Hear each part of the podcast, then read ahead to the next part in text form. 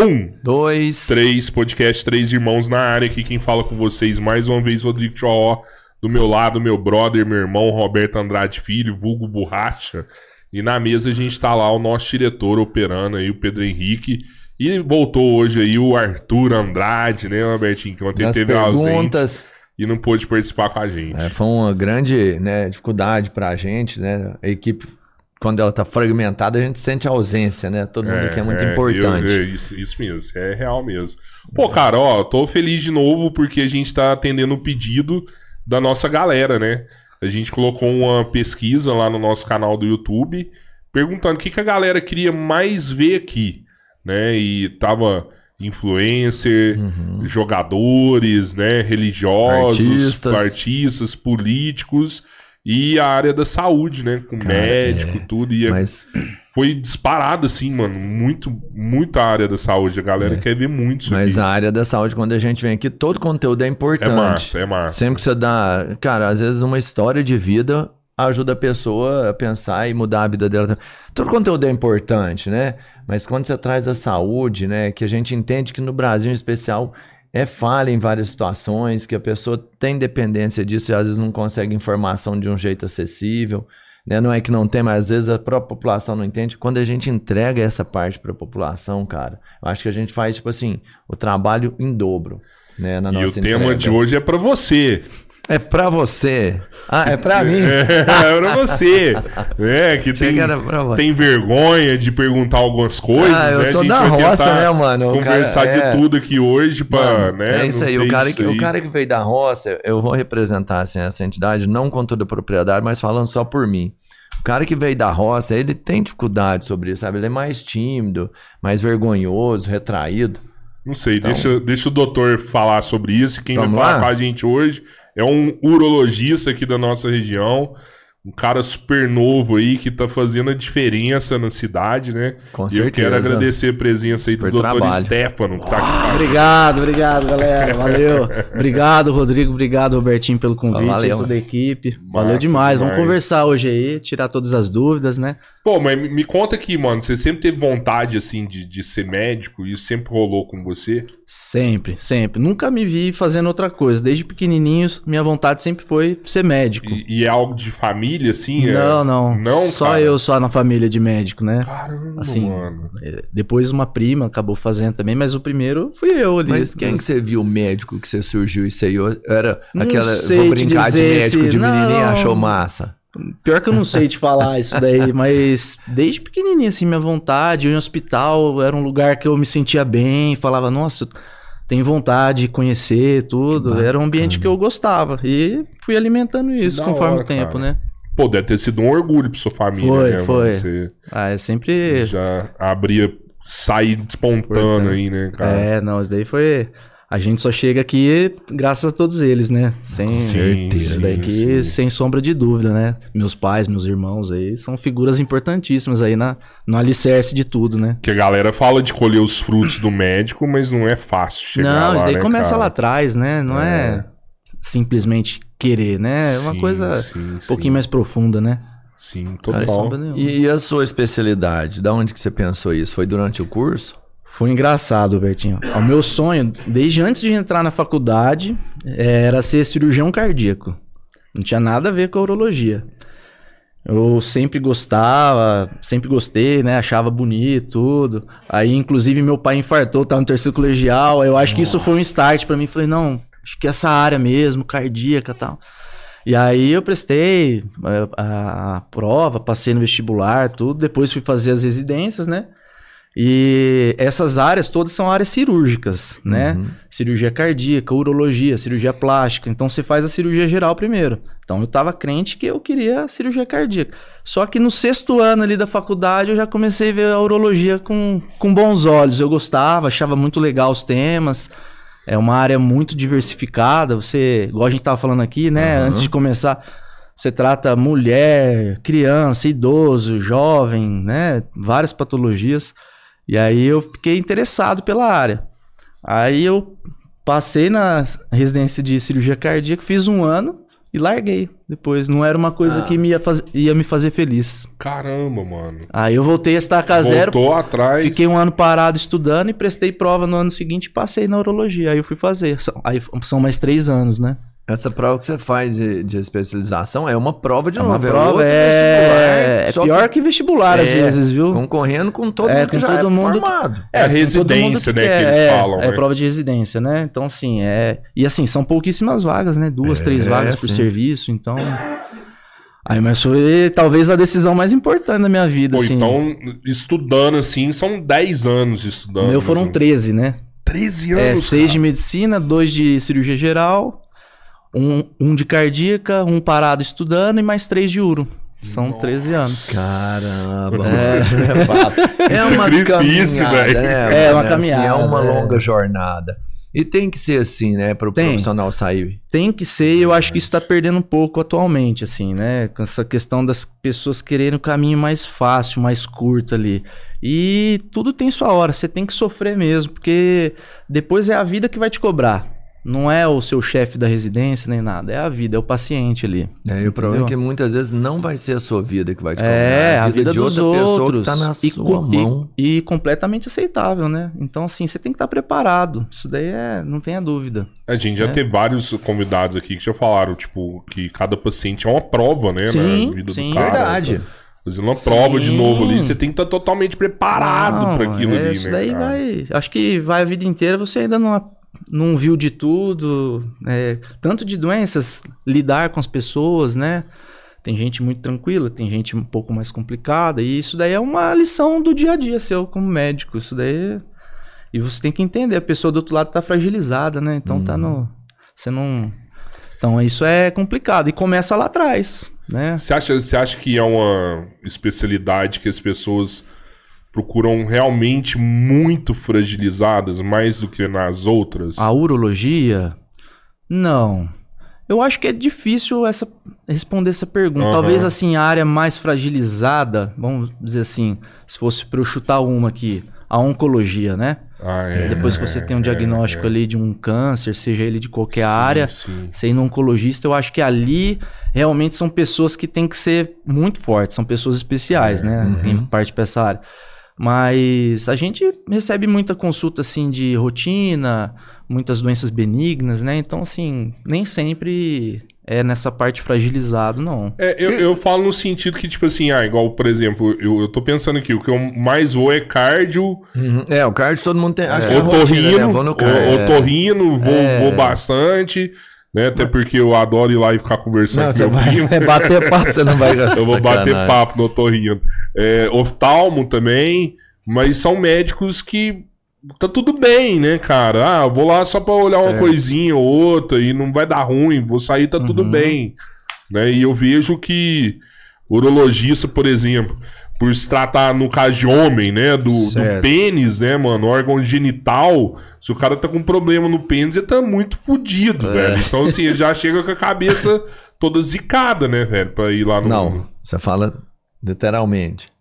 Sim, tudo, tudo. É, é.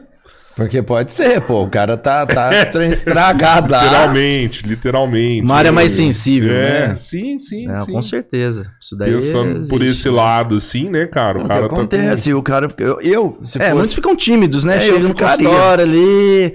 Aí eu acho que tem muito da relação que o paciente tem que ter com o médico, né? Não é só aquela coisa técnica, né? De, ah, senta aqui, deita aí. É uma coisa de você criar um vínculo realmente, ó, fica tranquilo aqui. Eu Vejo isso daqui todo dia. cara. Tranquilizar ele. Tranquilizar, né? Porque acho que ainda é um tabu para muitas pessoas, né?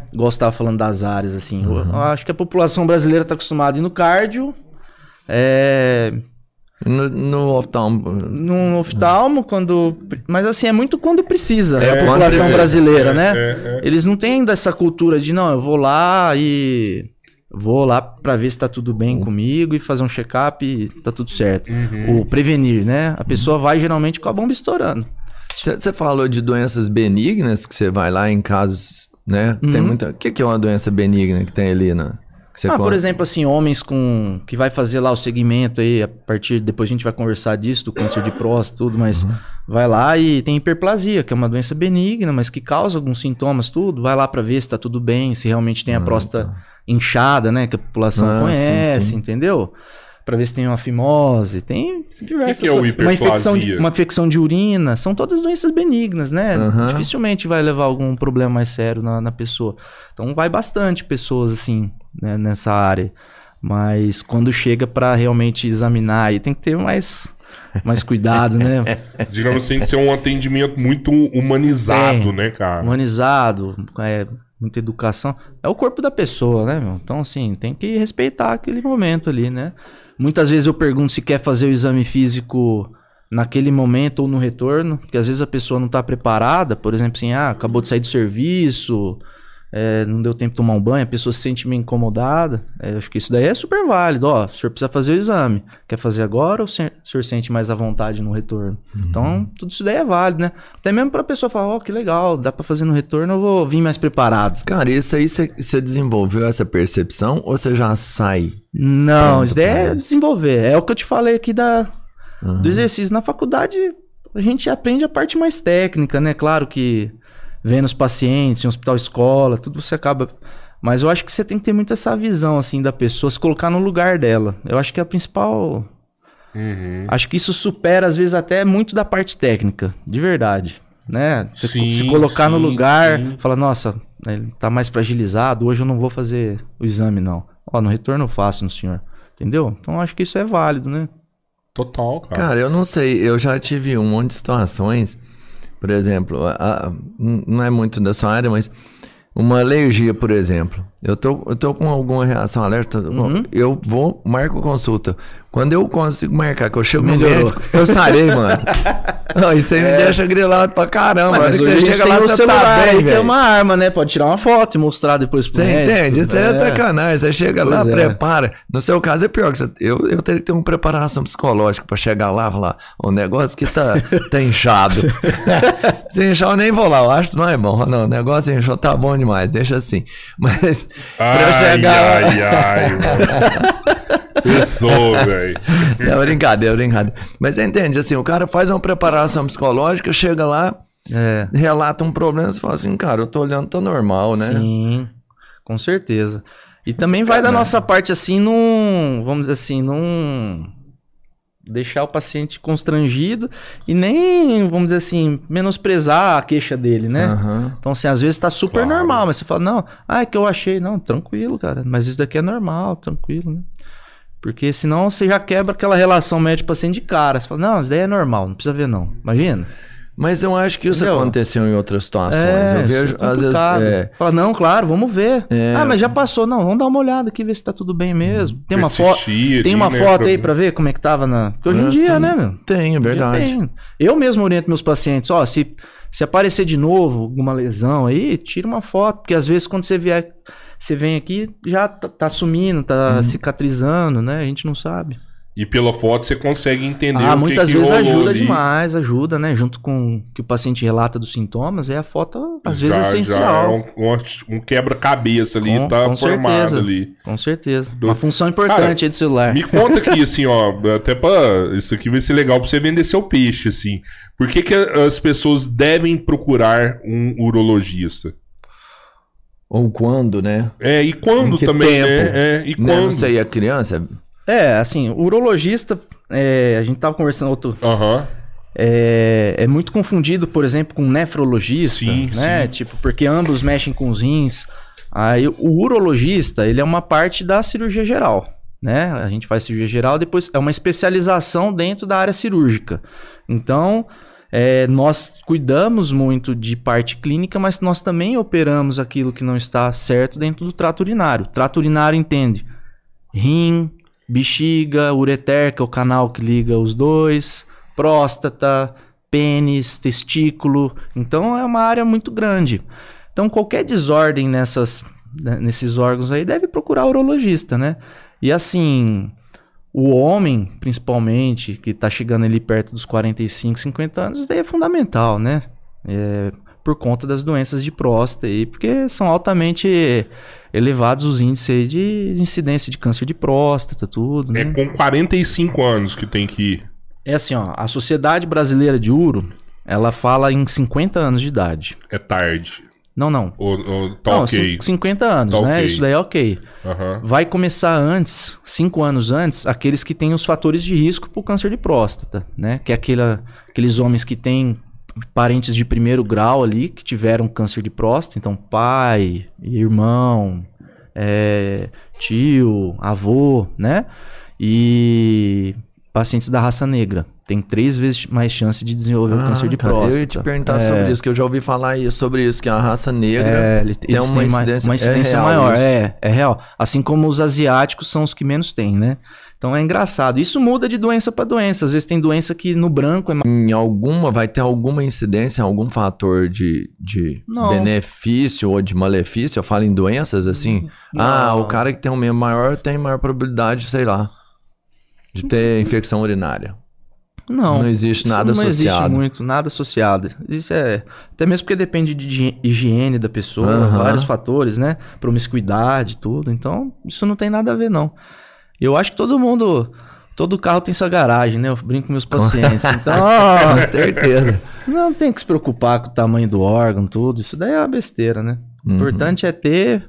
Você acha, você acha que isso, às vezes o cara tem essa preocupação e, e Muitos. é uma preocupação desnecessária. Desnecessária, né? Não tem porquê. Às vezes eu pego no consultório, homem já com família formada, dois, três filhos, bem casado e tá preocupado. Eu falo, meu, por que, que você tá preocupado com isso? Para. Isso é besteira. Sua esposa tá com você até hoje e constituiu tudo, isso daí pra ela não é mais importante. Não é verdade? Sim, Com sim, certeza. Sim, sim. É porque parece tem, tem gente que tem, né? É, realmente. tem 3 uns que- centímetros aí, o cara É. tem que fazer alguma coisa. Não, né, aí existem tratamentos, tudo. Tem né? tratamento pra tem, isso? Tem tratamento, né? Tem tratamento, a base medicamentosa, né? Ultimamente aí na mídia tem ganhado muito espaço aí, porque, se eu não me engano, teve um sertanejo que fez um tratamento de alongamento peniano, Ah, cara, eu, cirúrgico, eu vi né? esse É. negócio, né? Quem, quem que é o Pedro? Você sabe quem que é, Arthur? Ah, teve, eu- teve um cantor sertanejo Mas que é, aumentou o sabe tamanho, quem que né? é, Não, sabe? não Sabe sei quem é, não. pô, você sabe. Não, não sei não. Não foi, não foi você que operou. Não, né? não fui eu que operei, não. Eu sou meio Eu- contra eu essas vi, partes eu- aí da... Ah, você, você não concorda com, Eu não- com essa, essa cirurgia? Eu não, não oriento o paciente a fazer, mexer com isso não, porque você vai mexer no que tá quieto, pra quê? Entendeu? Sim. Estética. É isso, não, mas- não, É isso, mexer no que tá quieto, o trem tá quieto. Não, não, É, mas assim. né? E as complicações? Não, Depois se dá um sim, problema, sim. É tudo. cirurgia- medicina não é uma matemática ali que não, você, todos que fizer vai ficar bom. E o que complicar, o que É. dá problema. É muito novo isso ainda, né? Eu acho que realmente tem que ser feito por alguém que tenha muita experiência, que só mexa com isso, né? Agora, sair fazendo a tor direita aí, Virar ba- cobaia, banali- né? banalizar o procedimento, aí eu acho que não tem porquê. Cara, né? mas e o contrário, se for muito grande, porque aí pode dar, pode dar problema pro cara. É, às vezes. né? Às vezes um pênis muito grande é difícil dele manter muito ereto, né? Sim. Entendeu? Porque o pênis É nada mais, nada mais são dois cilindros que se enchem de sangue pra ter ereção, né? Você pegar uma haste muito grande, não consegue às vezes segurar o peso, né? Então, um pênis muito grande tem esse problema. Não tem muito o que fazer também. Não dá não pra dá diminuir. pra cortar, né, ah, mano? não dá, né, meu? Ai, não sei, pô. É surreal, Só né? queria saber, Corta né? Vai- aqui, vai né? Aí não, né, mano? Não dava. Mas tem, tem caso o, do, hoje mais. o- as pessoas mais idosas, Uhum. elas têm procurado pra colocar a prótese peniana, né? É. Aí é mais por uma questão funcional mesmo, né? Porque muitos idosos aí com outras comorbidades, diabetes, pressão alta, ou já foi, fez cirurgia de próstata, né? Que é uma cirurgia que infelizmente tem uma taxa considerável de impotência no Ah, pós-operatório. então isso, Aí isso acaba- não é. Essa é real. É, não, sim. Não é mito isso Não, aí. não é mito, não. Realmente se. Sim. Não De- é De psicológico. 10 a 30% dos pacientes, né? Assim, cirurgiões muito bons, muito bem treinados, que tem uma frequência muito grande dessa cirurgia, tem umas taxas próximas ao 10% ali de, de impotência, Sim. né? Mas mesmo assim, isso é muito influenciável por outros fatores. Por exemplo, assim, a, como é que era a potência desse paciente antes da cirurgia. Se o paciente já tinha uma potência alterada, é um paciente que possivelmente vai ficar bem ruim depois Uhum. né? E tamanho do tumor, se é uma cirurgia que deu para tentar preservar o feixe ali, se é um tumor mais agressivo, maior É o que eu costumo o paciente, mas melhor você depois a gente tentar tratar isso daí você se livrar de um câncer do que você ficar Claro. com câncer e ah, tô legal, tô com essa interessão, mas tá com câncer ainda. Então não faz muito Sim, sentido, né? Sim, sim. Mas é real, isso daí existe sim, né? Cirurgia. Aí sim a prótese é uma das possibilidades, mas é o último degrau lá da escadinha. Primeiro é remédio via oral, tem os injetáveis que aplica no pênis antes da relação. Com falha, após todos esses, aí a gente pensa em colocar uma prótese, né? Porque também não é uma cirurgia isenta de risco. E uma vez que você mexeu no corpo cavernoso ali, você praticamente destrói todo o pênis por dentro para colocar as hastes, né? Uhum. Se der uma extrusão, alguma coisa, você tirou, já era, nunca mais. Se o cara tinha um pouquinho de direção, vai perder. Perdeu entendeu? tudo, É, é irreversível, vamos dizer assim, né? Uhum. Quanto a- Então tem que ser muito bem indicado. Cara, né? e você tem outros tratamentos, Tem então, outros menos tratamentos, agressivos. Claro, que é o que eu geralmente proponho para meus pacientes, né? Não... Tem muitos que já vêm direto com a ideia de prótese, né? Falam, não, calma, não é assim não, né? Até porque ah, as pessoas que eu vi falar, eu não conversei diretamente, que colocaram a prótese peniana, é tipo assim, cara, os caras não ficaram satisfeitos. Assim, é, tipo, não é um índice de satisfação, assim, alto. Pode ser até uma coisa, uma cirurgia que lá na frente ela não exista mais, assim. Você já pensou nisso? É, é que estão.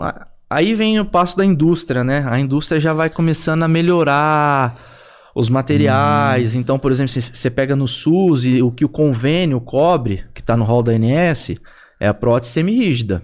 É uma prótese que é maleável, né? Então o paciente fica ali de barraca armado o tempo inteiro. 24 horas. É, Nossa, e ele mano. pode dar uma malha... um pouquinho maleável, né? Mas você perde aquela turgidez do, do pênis, né? Uhum. Fica meio, meio magro ali o negócio. Então, assim, o paciente não gosta muito.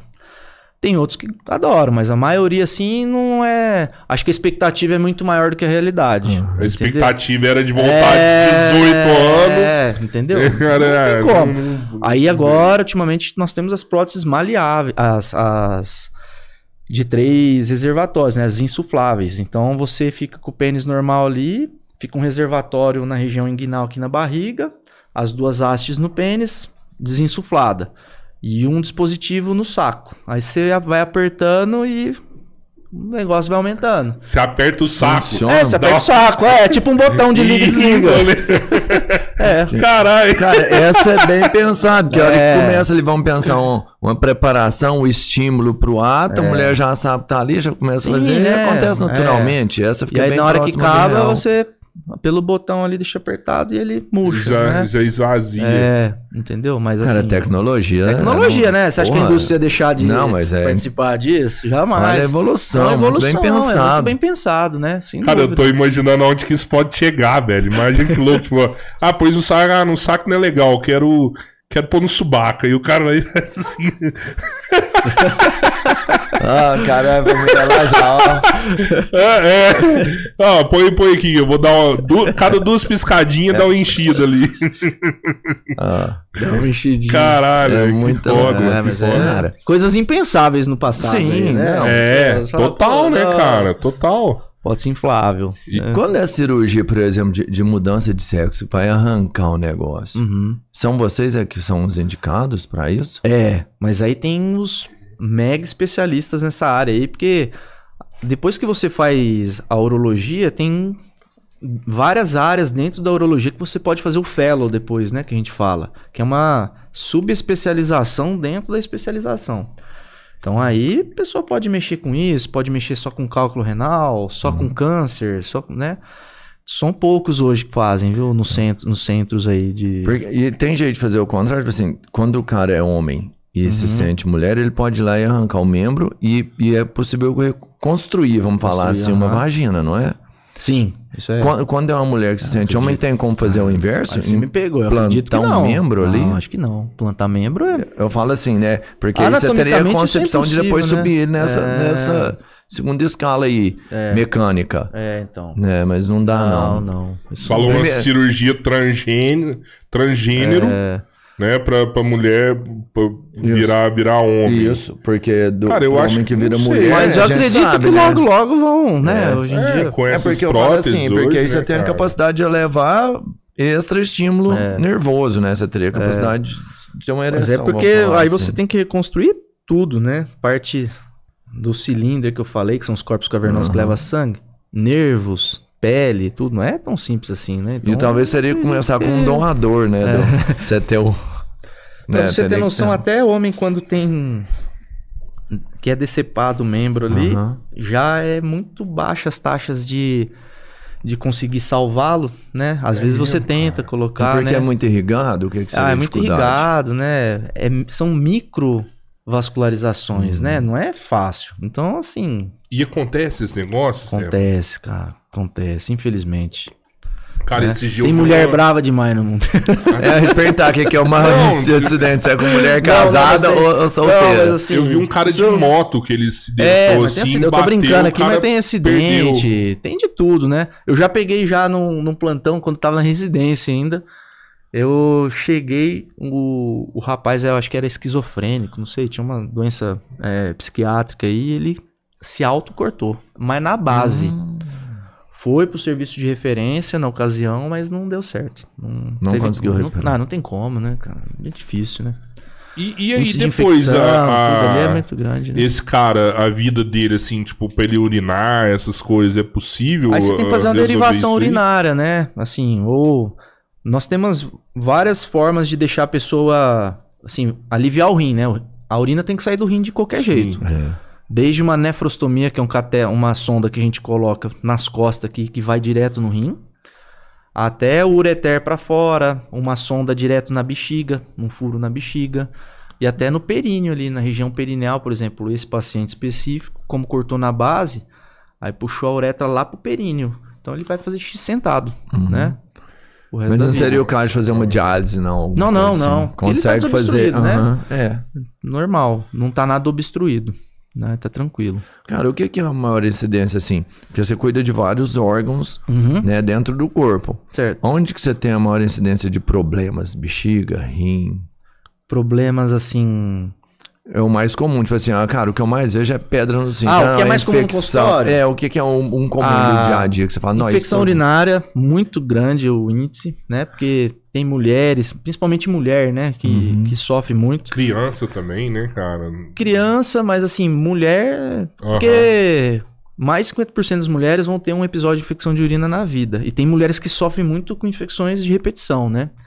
Então, A assim. infecção, ela é contraída, tipo assim, por, por sentar num vaso sujo, alguma coisa assim, ou não tem nada não, a ver? Não, geralmente é, É o organismo é, organismo, mesmo. é intrínseco mesmo, né, da pessoa, né? Tem vários fatores, né?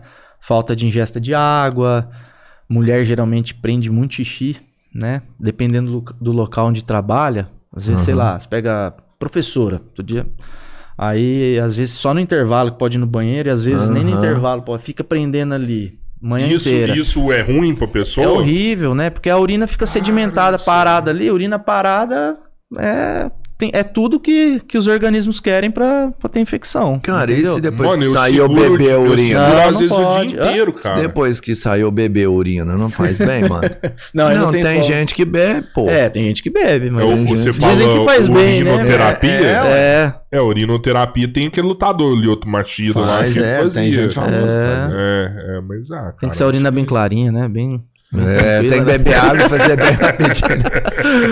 Mas é grande, né? Infecção de urina, Uhum. é, próstata no consultório muito alto e cálculo renal. Cálculo renal demais, né? É o sofrimento da É, galera, né? Sofrimento da galera. Isso daí Que é uma dor, assim. Você acha né? que realmente. Eu já vi gente falando que é tipo, cara, é a dor do parto. É, parecida. isso daí tá no livro.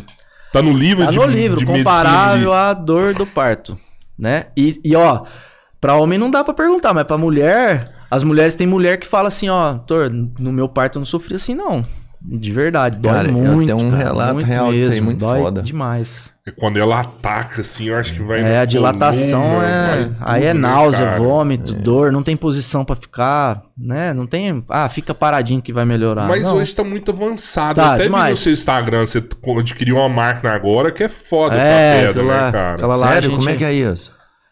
É assim, antigamente, é, quem, uma pedra, por exemplo, assim, a pedra quando tá dentro do rim, geralmente não causa dor. Ela tá paradinha lá, ela não tá obstruindo nada. A não ser pedras grandes, maiores, aí sim, pode dar dor. Quando a pedra cai no canal de chi, que aí entope, a urina não tem como sair completamente do rim, o rim vai inchando. É esse inchaço que causa dor, que é a cólica, né? Aí, antigamente, era muito comum fazer a litotripsia extracorpórea, que muitas pessoas falam erroneamente, ah, eu fiz o laser, mas não é o laser, é a litotripsia, que é literalmente porrada nas costas mesmo, duas mil a três mil porradas nas costas ali. Ainda existe hoje, tem suas indicações, é um bom método, né? Mas Ele aí quebra a pedra. quebrava a pedra, mas aí quebrava a pedra e fica pelo paciente expelir. Então, assim, não é completamente, vamos ser, resolutivo, né, esse método. Então, o que, que a indústria fez? Vamos entrar pelo canal do xixi ali, entrar lá, bater na pedra e tirar. E é isso hoje que a gente tem. Hoje eu trabalho com, com um aparelho que ele é digital, a imagem é digital, né? Como se fosse um 4K ali. É, você pegar uma imagem convencional assim, você não quer mais operar com outro. Porque a imagem é muito boa, né? E aí, através desse aparelho, que é a câmera, tudo, a gente passa uma fibra ótica que quebra a pedra, tira e o paciente vai embora no mesmo dia pra Ela É quer anestesia vibração? local, então, é, não, não é hack que faz. Oi? Anestesia local. Aí depende o nível que a pedra tá. Se Ah, a pedra tá. tiver próximo da bexiga ali, no canal próximo da bexiga, hack. Hack. Porque a hack paralisa geralmente do meio da barriga pra baixo, né?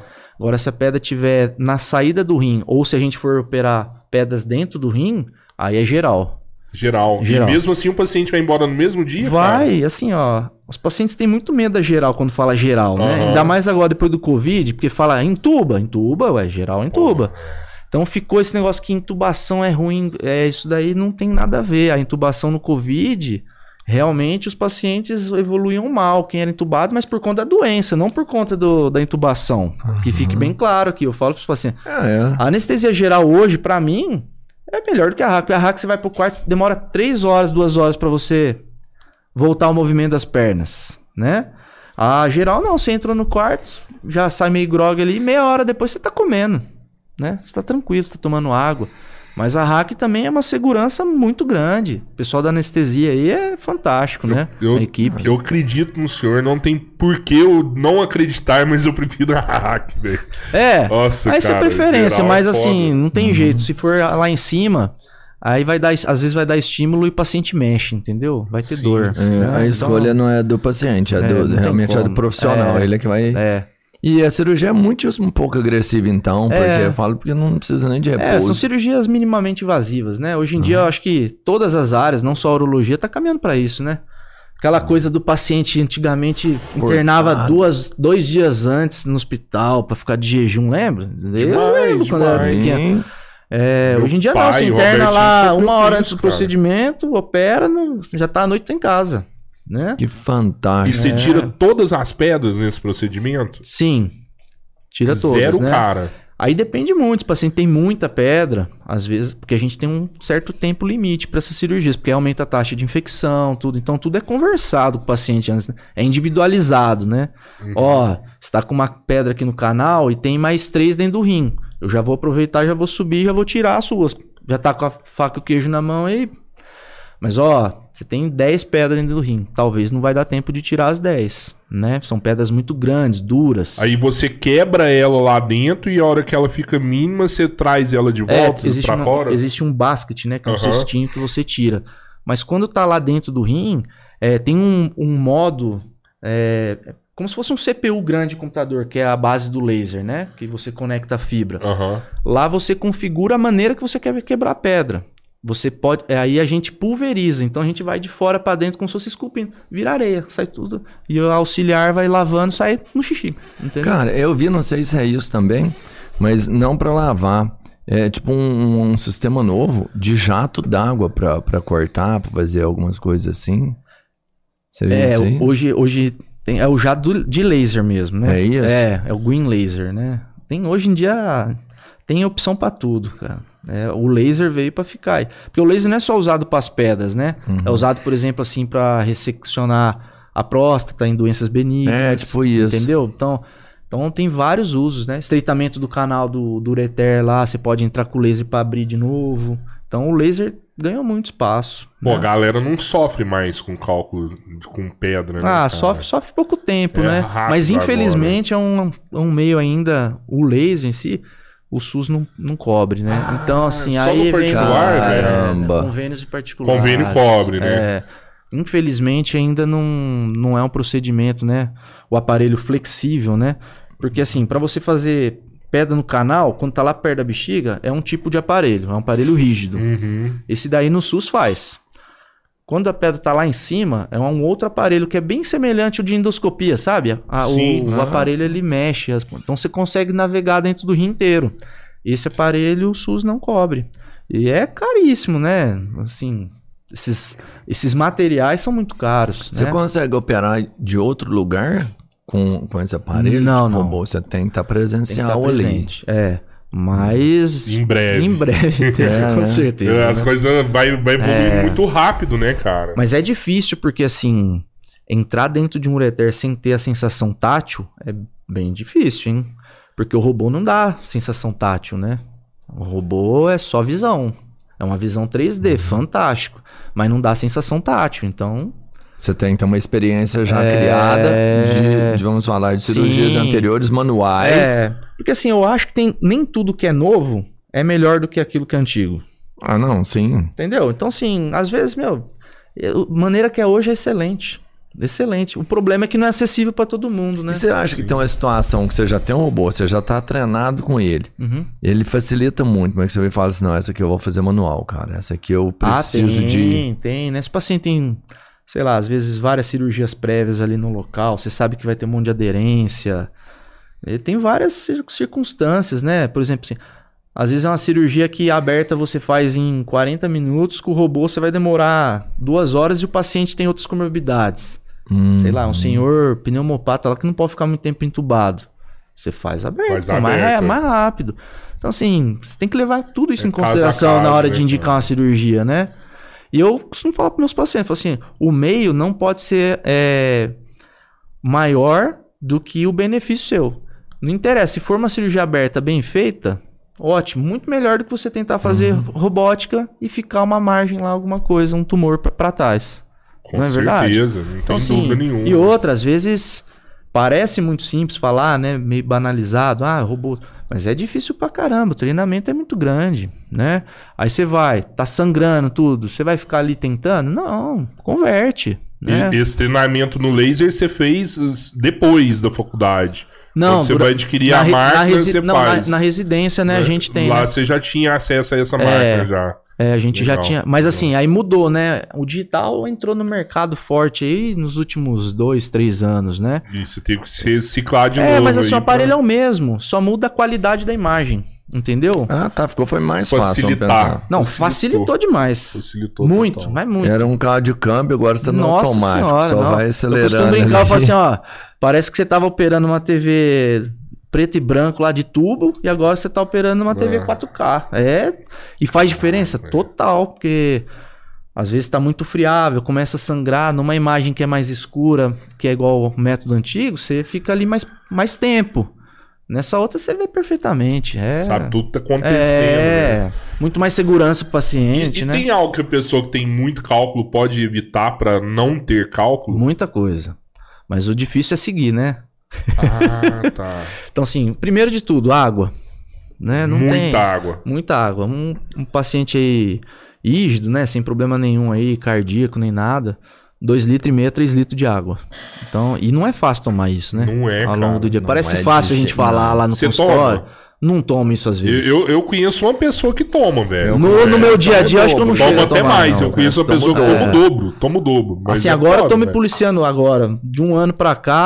é porque acabava as consultas, eu ia ver assim, final da manhã eu não tinha tomado água ainda. Ficava falando, né? Próximo, entra. Sim. Agora não, é copinho d'água do lado. Aí, hoje talvez eu consiga bater uns 2 litros, 2 litros e meio no máximo ali, mas Tá não é fácil cara. não. Mas é uma cara. educação que você tem que fazer. É a né? educação. Então água, tomar muita água. O sódio é o grande vilão de cálculo. As pessoas acham que é cálcio, né? Que é leite, Eu que é achava. derivado. Não, não tem nada a ver não. Para você, para ser o cálcio, você deveria tomar aí mais de 5 litros de leite por dia. Ninguém toma isso daí. Entendeu? Aí é o sódio o grande vilão. Então, o sódio tá presente em quê? Em Sal tudo, a né? galera curte, né? Demais. Sal, né? Hoje em dia, as- os fast food é base do quê? Sódio. Mano, Então- só pra me atualizar, na minha época eu parei, tipo assim, leite, tomate, feijão, Não quis saber um monte de negócio. Você parou com o que era saudável. Não, mas o tomate também é muito rico em oxalato, né? Então ele também predispõe. Ah, mas é claro, também. né? A gente tá falando aqui, não é pra pessoa nunca mais Não, comer é. Ah, é, Mas é, é que tem acho. gente que não sabe, só come isso, né? Então aqueles é, skinny, salgadinha, riquíssimo em sódio, é, sazon, ginomoto, esses, tempe- esses alimentos mais instantâneos, Uhum. Coca-Cola embutido, cara, demais. Queijo processado. Pega um queijo no mercado, mussarela normal, 300 mEq de sódio normal. O light tem 80. São coisas do nosso dia a dia que a gente vai comendo ali, é uma bomba de sódio. E isso que, que faz. O sódio acontecer. puxa as moléculas de cálcio pra dentro do rim lá e sedimenta. Aí você tem que imaginar o rim igual um copo d'água. Você tem muita água e pouco soluto, o que, que vai acontecer? Vai diluir ali, beleza. Uhum. Você tem pouca água e muito sal, vai precipitar lá e começa a formar o cálculo. É mais ou menos essa. Aí tem predisposição genética também, que é muito importante, né? Então você vê paciente às vezes magro, é, faz atividade física, come certinho, mas tem um monte de, de pedra. Genética, né?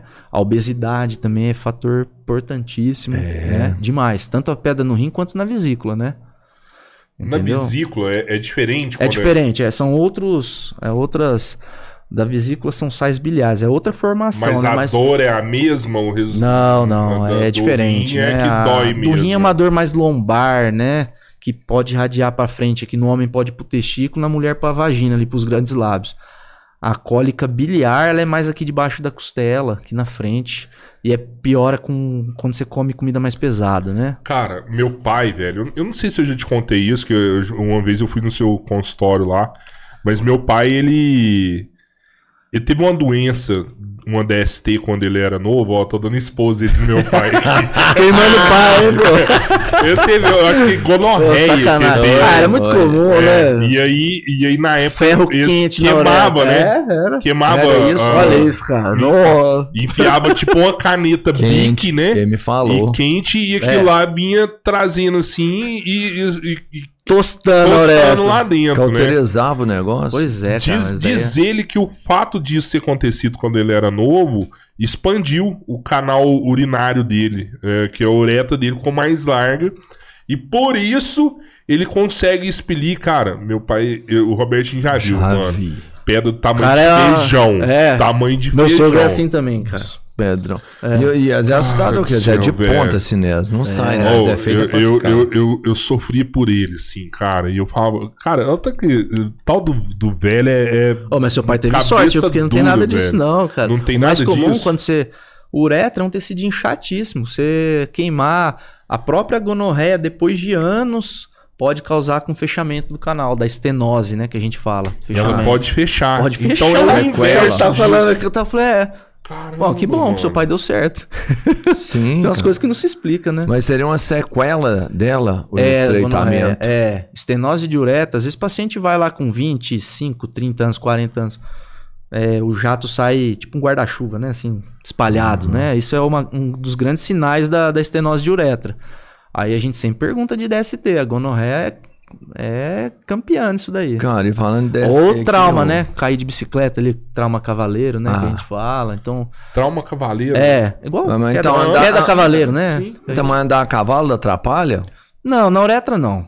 É, né? que aí mas, tem na, mas na próstata ali, pra quem pós-operado, tudo assim, tem que dar um tempo. Mas não sim. que pode andar tranquilo, né? Não tem nada a ver, não. não. O que tá na moda agora é bicicleta, né? Nossa, a galera tá andando muito aí. Tem uns que andam 100 km num dia, Sim, 50, né? Tem uns Aí maníacos. dá, dá muita dor perineal ali. Então tem muitos procurando no, no consultório. Mas E é só um- uma questão de nervo, né? O pudendo passar Então, ali. mas será que tem um banco melhor, alguma coisa? Que Tem, você- aí você- Indicado? É, mas os caras assim, não usam, né, velho? É, É banco, banco de, de, gel com barra forte, É. com mola, duas molas atrás. Então, esse bancão era o ideal. É. E Né, falar nisso, macião, mas mais um largo. banco bem macio, né? E não exagerar também, né? É, É. não tem É. como, é. Tem como, É cara. Você jogar, né, fute... que é- você é. jogar futebol lá 3 horas, 4 horas, não querer ter dor no outro dia É. no joelho, nas articulações. Vai tá fudido. Tudo que exagera, né, cara? O cara andar de cavalo um dia inteiro aí. É. Pô, mas é, voltando até atrás dessa conversa aqui, o que, que é o ideal de você urinar num dia, assim? Tem esse número? Não, cara, você tem que ir no banheiro pelo menos quatro vezes por dia e tal. Tem. Ah, de, de número de vezes? É. Fala normal até sete, né? Até sete vezes. Sério? Ao dia, é. Mas assim. Eu não, eu, eu não gosto muito dessas taxações assim de. Ó, Aham. isso é o normal, isso é. Porque tem gente que tem. É da infância. Tem gente que, por exemplo, acorda um monte de vezes à noite pra urinar. É normal? Não é. Porque a pessoa Mais não consegue vez, é. descansar. Não, assim, normal, normal não seria. Por quê? É o horário que a gente tá descansando. A gente tem que entrar Uhum. naquele sono REM, né? Pra descansar, tudo. Então, assim, você acordar, você tá meio que dando um reset no seu sono ali. Mas tem gente que desde a infância é assim. Fala, doutor, não, desde pequenininho eu sempre acordei. Então tá bom. Então você é, é assim, ué. O organismo se adapta pra isso, Não, né? tem gente que fala assim, ó, eu urino só três vezes no dia. Mas quando eu vou, pá, tudo bem. Só que não fica prendendo muito xixi. Eu né? perguntei isso aí pelo seguinte, tipo assim, uma vez, duas vezes por dia é Ah, muito não- pouco. É muito pouco, né? Isso daí eu acho que a pessoa Pode não dar um consegue, problema né? depois. Se tá fazendo isso daí, tá obstruindo, né? E aí a bexiga tá sofrendo, né? É muito comum hiperplasia de próstata, né? Porque a próstata passa. O canal de xixi passa dentro da próstata.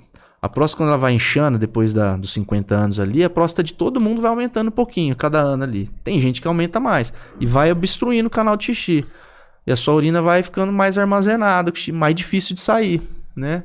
E a Mas sua aí bexiga é vai- dificuldade de sair, É, né? Não é a dificuldade, mas tem, tem, tem, infelizmente, tem muita gente que ou por falta de acesso à saúde, ou então por, por se acostumar, como não é uma coisa aguda, é uma coisa crônica, a pessoa vai se acostumando, cara. Aí chega às vezes no consultório, ela não tá nem urinando, ela tá transbordando. Sai um pouquinho ali, igual uma piscina muito cheia. Sai um pouquinho e para. Aí você vai palpar, a pessoa tá com bexigoma, que a gente Bexiga fala. cheia. Bexiga lotada, entendeu? Aí dá infecção, dá diversos problemas, né? Nossa, cara. Então, assim, tem que se policiar não segura mesmo. xixi, né, Não mano? pode. Segurar xixi é besteira. São Caralho, várias as consequências que pode causar, né? Isso é muito ruim. E, e a, eu pergunto isso porque, tipo assim, cara, eu trabalho sentado o dia Sim. inteiro, né? E às vezes, ah, eu tô lá. Sim. Ah, não vou levantar agora, não. Deixa eu acabar É. isso aqui, deixa eu acabar isso aqui. Sim. E no meu caso, cara, é isso. Eu vou faço xixi duas vezes por dia, né? Às vezes Nenhuma. três. Não, nenhuma. ah, uma pelo menos eu faço, né? O cara tá acorda, então. Ah, acorda, é, né? é, Acordei. É, é. O fato de você ficar sentado ou trabalhar em pé pode dar um estímulo maior pra você, pra você urinar ou não? Não. Não, não, é, o hábito. É sei um lá. hábito mesmo, né? Muito alimentação também, cara. Isso que É. você tá tomando aí, ó.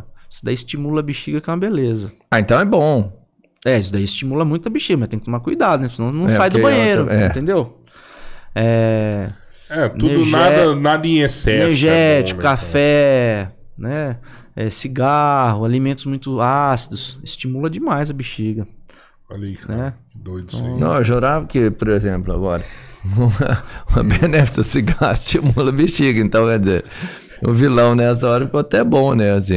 É. dá um estímulo, pelo Não, menos. aí. mas cigarro, os males são muito maiores. Né? Não, Mas, né? Tu- Isso aí a gente já sabe. Câncer Até de bexiga, o principal fator de risco é cigarro. Câncer de bexiga. Câncer de bexiga. O principal fator de risco é cigarro. Cara, e, e quando a pessoa urina sem, sem ver, assim, é, Incontinência? incontinência, que tá saindo pouquinho e tal. Certo. Ou, ou às vezes é, tem gente que até faz xixi na cama. É. Né? Ó, não, acordei e fiz xixi na cama. É. Nós temos três tipos de incontinência urinária, geralmente, né? A de esforço, que é aquela. Geralmente é mais comum em mulher, né? Que é aquela mulher que vai na academia, ou então faz tosse, espirra, vai fazer um esforço e sai um pouquinho, né? Tem a hiperatividade da bexiga, para alguns aí, a maioria entende como bexiga hiperativa, né? Que é aquela, ó, doutor, dá vontade de urinar, se eu não for no banheiro eu faço na calça. Que às vezes é esse caso que você tá falando aí da noite, né? A pessoa Uhum. acorda e tem um misto das duas, entendeu? Uma desencadeando a outra. Aí existem exames para ser feitos, né?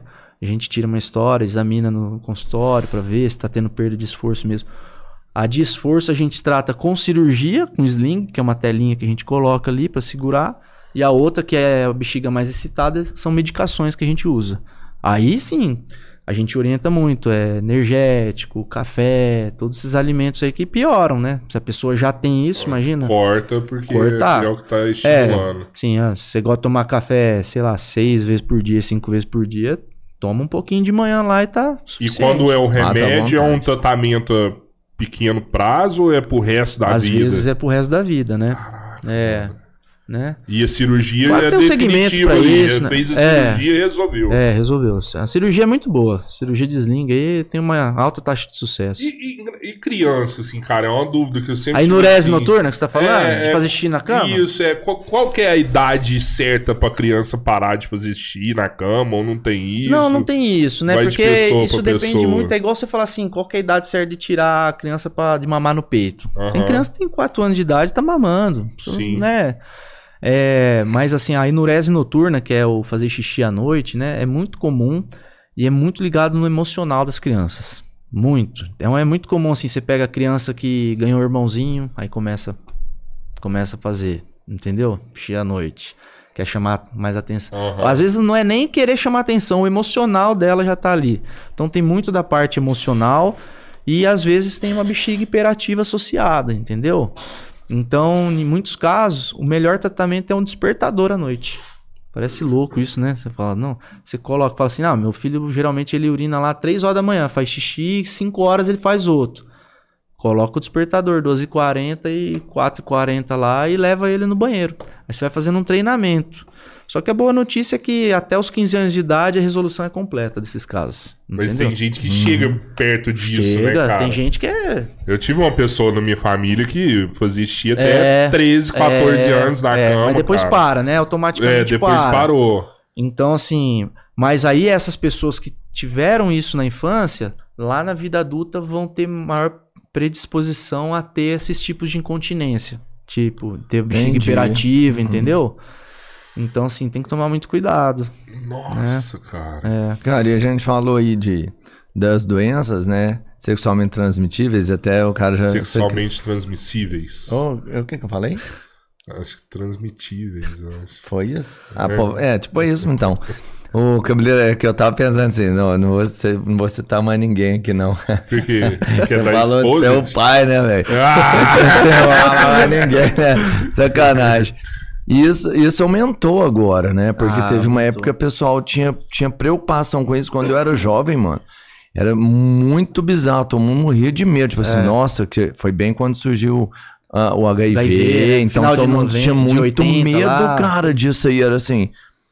Você não queria fazer de jeito nenhum. E Sim. hoje é normal pra, pra galera, né? É, infelizmente a gente que tá no dia a dia vendo assim, a impressão que dá é que preservativo é são poucos que usam, viu? Só pra dar sabor. É, porque infelizmente, né? Porque você pega assim, pô, tem no posto de saúde, né? Tem no posto, cara, tem, te dá lá de graça, não precisa nem comprar, né? E outro, valor irrisório aí numa farmácia, e mesmo assim as pessoas sabem que vão ter problema e não usam, né? Então é Cara, difícil. eu, eu vejo Mas assim, aumentou a transmissão. Aumentou demais, cara. A gente O- vê uma taxa muito grande aí de sífilis, voltando bastante, né? Aham. Sífilis, cara. É uma doença que no passado tinha A muita gente ficou achou que ia muito tempo, acabar, né? né? Não, é, essa eu achei que nem existia mais. mais. Sífilis, gonorreia é o campeão, né? Eu sempre teve, né? Gonorreia, Não acabou isso também não, mano? Eu achei que tinha clamídia, né? Não, eu também. achei que Aí não. cancro mole, tem, tem Não, o diversos- cancro mole o cara pode mole. perder o mesmo, não é, não é com isso que você Ah, perde? tem vários, tem donovanose, né? Que é, que é super agressivo também, vai corroendo ali a região Qual que é esse? É o cabeça de repolho? Esse aí tem um que chama cabeça de cancro repolho. duro que você fala? É cancro duro? que Não, fala? cancro duro é a lesão do, do sífilis, né? É a primeira lesão. O cancro mole é uma outra bactéria, são várias úlceras que dão no pênis. Dói pra caramba, cara. Caralho. Mas todas as A doenças... sífilis não dói, né? Esse que é o problema. Ah, é? É uma lesão única no pênis, é tipo uma úlcera, né? Um buraquinho no pênis, limpinho, não dói. Então, pra muitos pacientes passa despercebido. Aí às vezes doendo. isso é sífilis primária, né? Tem secundária, terciária. Às vezes chega no seu consultório com lesão secundária, terciária. O que E como é que o cara que identifica da- das isso? Porque primárias Teve uma vez que eu tava no plantão que ela falou, doutor, tinha uma lesão aqui no meu pênis e. É, e sumiu, tá cicatrizando aqui. E agora tá doendo pra eu engolir. O senhor não vê minha garganta? Eu vejo. Cara, cheio de úlcera oral, que é sífilis terciária, entendeu? Cara, tá com sífilis terciária já, velho. Pois é, me explica aqui. A primária, ela, ela aparece no pênis. É. No órgão aí ela, genital. aí ela melhora a ferida ali, mesmo se você não fizer nada, ela vai cicatrizar. A secundária também é no pênis. Se- não, secundária é geralmente lesão nas palmas das mãos e dos pés. É umas manchas que dá, né?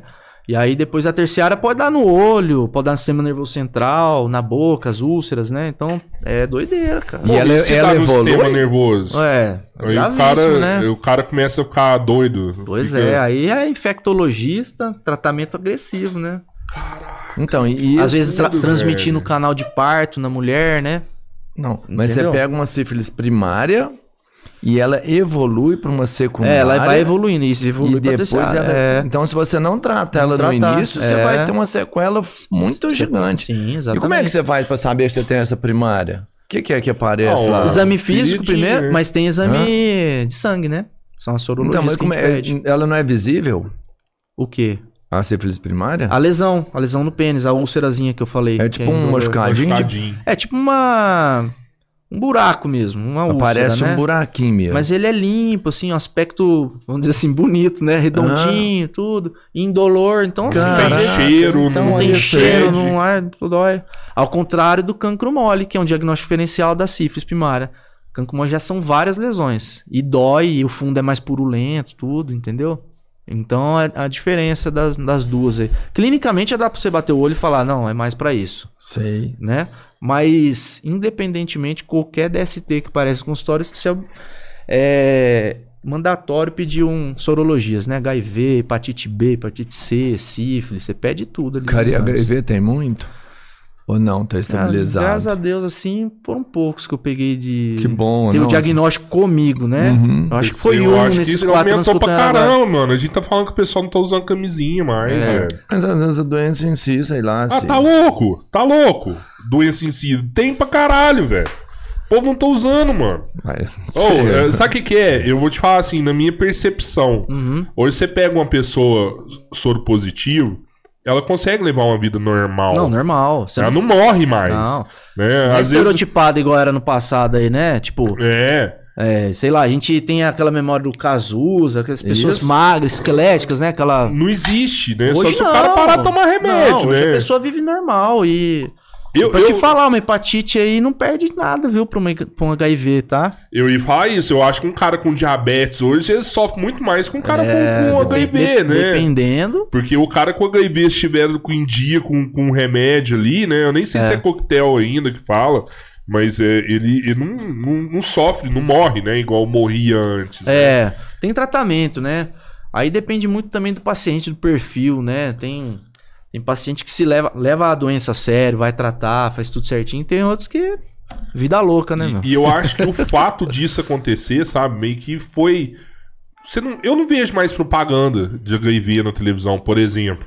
É. Que eu via pra caramba antes, né? Quando eu era novo, eu via toda Nossa, hora. Né? Hoje você não vê mais Próximo ao propaganda. carnaval só. Acabou. É. Use camisinha. É. Acabou, no carnaval. É, pelo menos É o que eu isso vejo. mesmo, é isso mesmo. Eu, eu não tô no ambiente escolar, mas quando É. eu tava também falava o tempo todo. O tempo todo, né? Não, ainda tinha uns relatos reais. Você via notícia, sei lá, num jornal, você viu na, na, na revista lá falando, fulano morreu, É. soro positivo. É. Era, era intimidante mesmo. Eu, eu, via, eu via a galera sempre com muito medo na minha, na minha ju- juventude, assim, sabe? Muita preocupação, É, hoje- né? Hoje dá a impressão, Hoje, assim, mano, é difícil a cara. gente generalizar, né? Mas dá a impressão que, assim, muita inconsequência, assim, sabe? Eu ah, vai aí, Esse eu tava vendo. se der alguma coisa, a gente trata. É. Tem remédio. é, Vai lá que mas o duro é que essas doenças andam tudo junto, né? É. Tipo, você pegar, assim...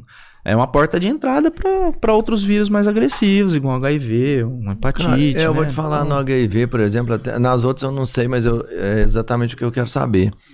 Se, por exemplo, quando você tem uma doença dessa, e se tem alguma que impacte, por exemplo, no futuro, pra você ter um filho ou não na sua. Ah, tem várias, né? A, a cachumba é uma delas. Mas assim, não tem nada a ver com DST, né? Ah, Mas tá, pra ter sim. filho, que você tá falando, Ah, é? né? Mas das DSTs em si, É. não, assim, o que pode ocasionar é que essas doenças sexualmente transmissíveis, às vezes podem, por exemplo, uma gonorreia pode transmitir por continuidade, ali a infecção vai pro saco, né? Pro, pro, pros testículos. Isso.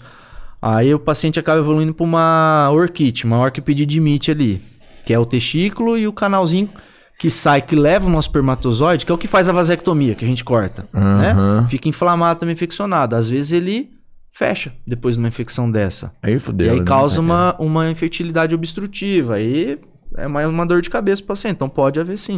Cara, então, o, o- se o cara precisar de, filhos, É comigo também. é com você também? Manda, é, velho. muito Mas louco? Vasectomia é comigo. É. Não, e revers- de- reversão também, né? E, e tratamento pra ter filhos também? O urologista, então, aí tem uma área dentro da, da urologia, né, que, que é a andro, né, é parte de infertilidade, que ganhou muita força. Hoje em dia tem É uma especialidade uma dentro da especialidade dentro da urologia, né? Aham. Então você pega assim, a maioria dos urologistas faz um, um screening ali do que, que é o problema e vai até certo ponto, né? A partir de um certo momento, que aí, por exemplo, tem que ir pra uma fertilização, né? Tem que ir pra uma inseminação, tem que fazer. Um... Aí manda pra pra esses colegas, entendeu? Mas existe, é o urologista que avalia, né? Cara, e tem gente que nasce, eu, eu conheço como um roncoi. Do que... Sem um Pô, testículo? Sem, é, sem um testículo. Tem, aí é criptorquidia que a gente fala, né? Isso. E isso daí é importantíssimo, cara. Isso daí, na verdade, o pediatra tem um papel fundamental, né? De quando Ah. nasce ali, já palpar e falar, Aham. opa, né? E... No toque ele vê se No toque tá a ver se tem os dois testículos ali, como é que tá. Ó, acho que não faz um ano. Me chamaram na Santa Casa lá, um recém-nascido, nunca tinha visto isso. Nasceu com o testículo torcido, cara. Ah, Porque existe a torção de testículo, Sim. né?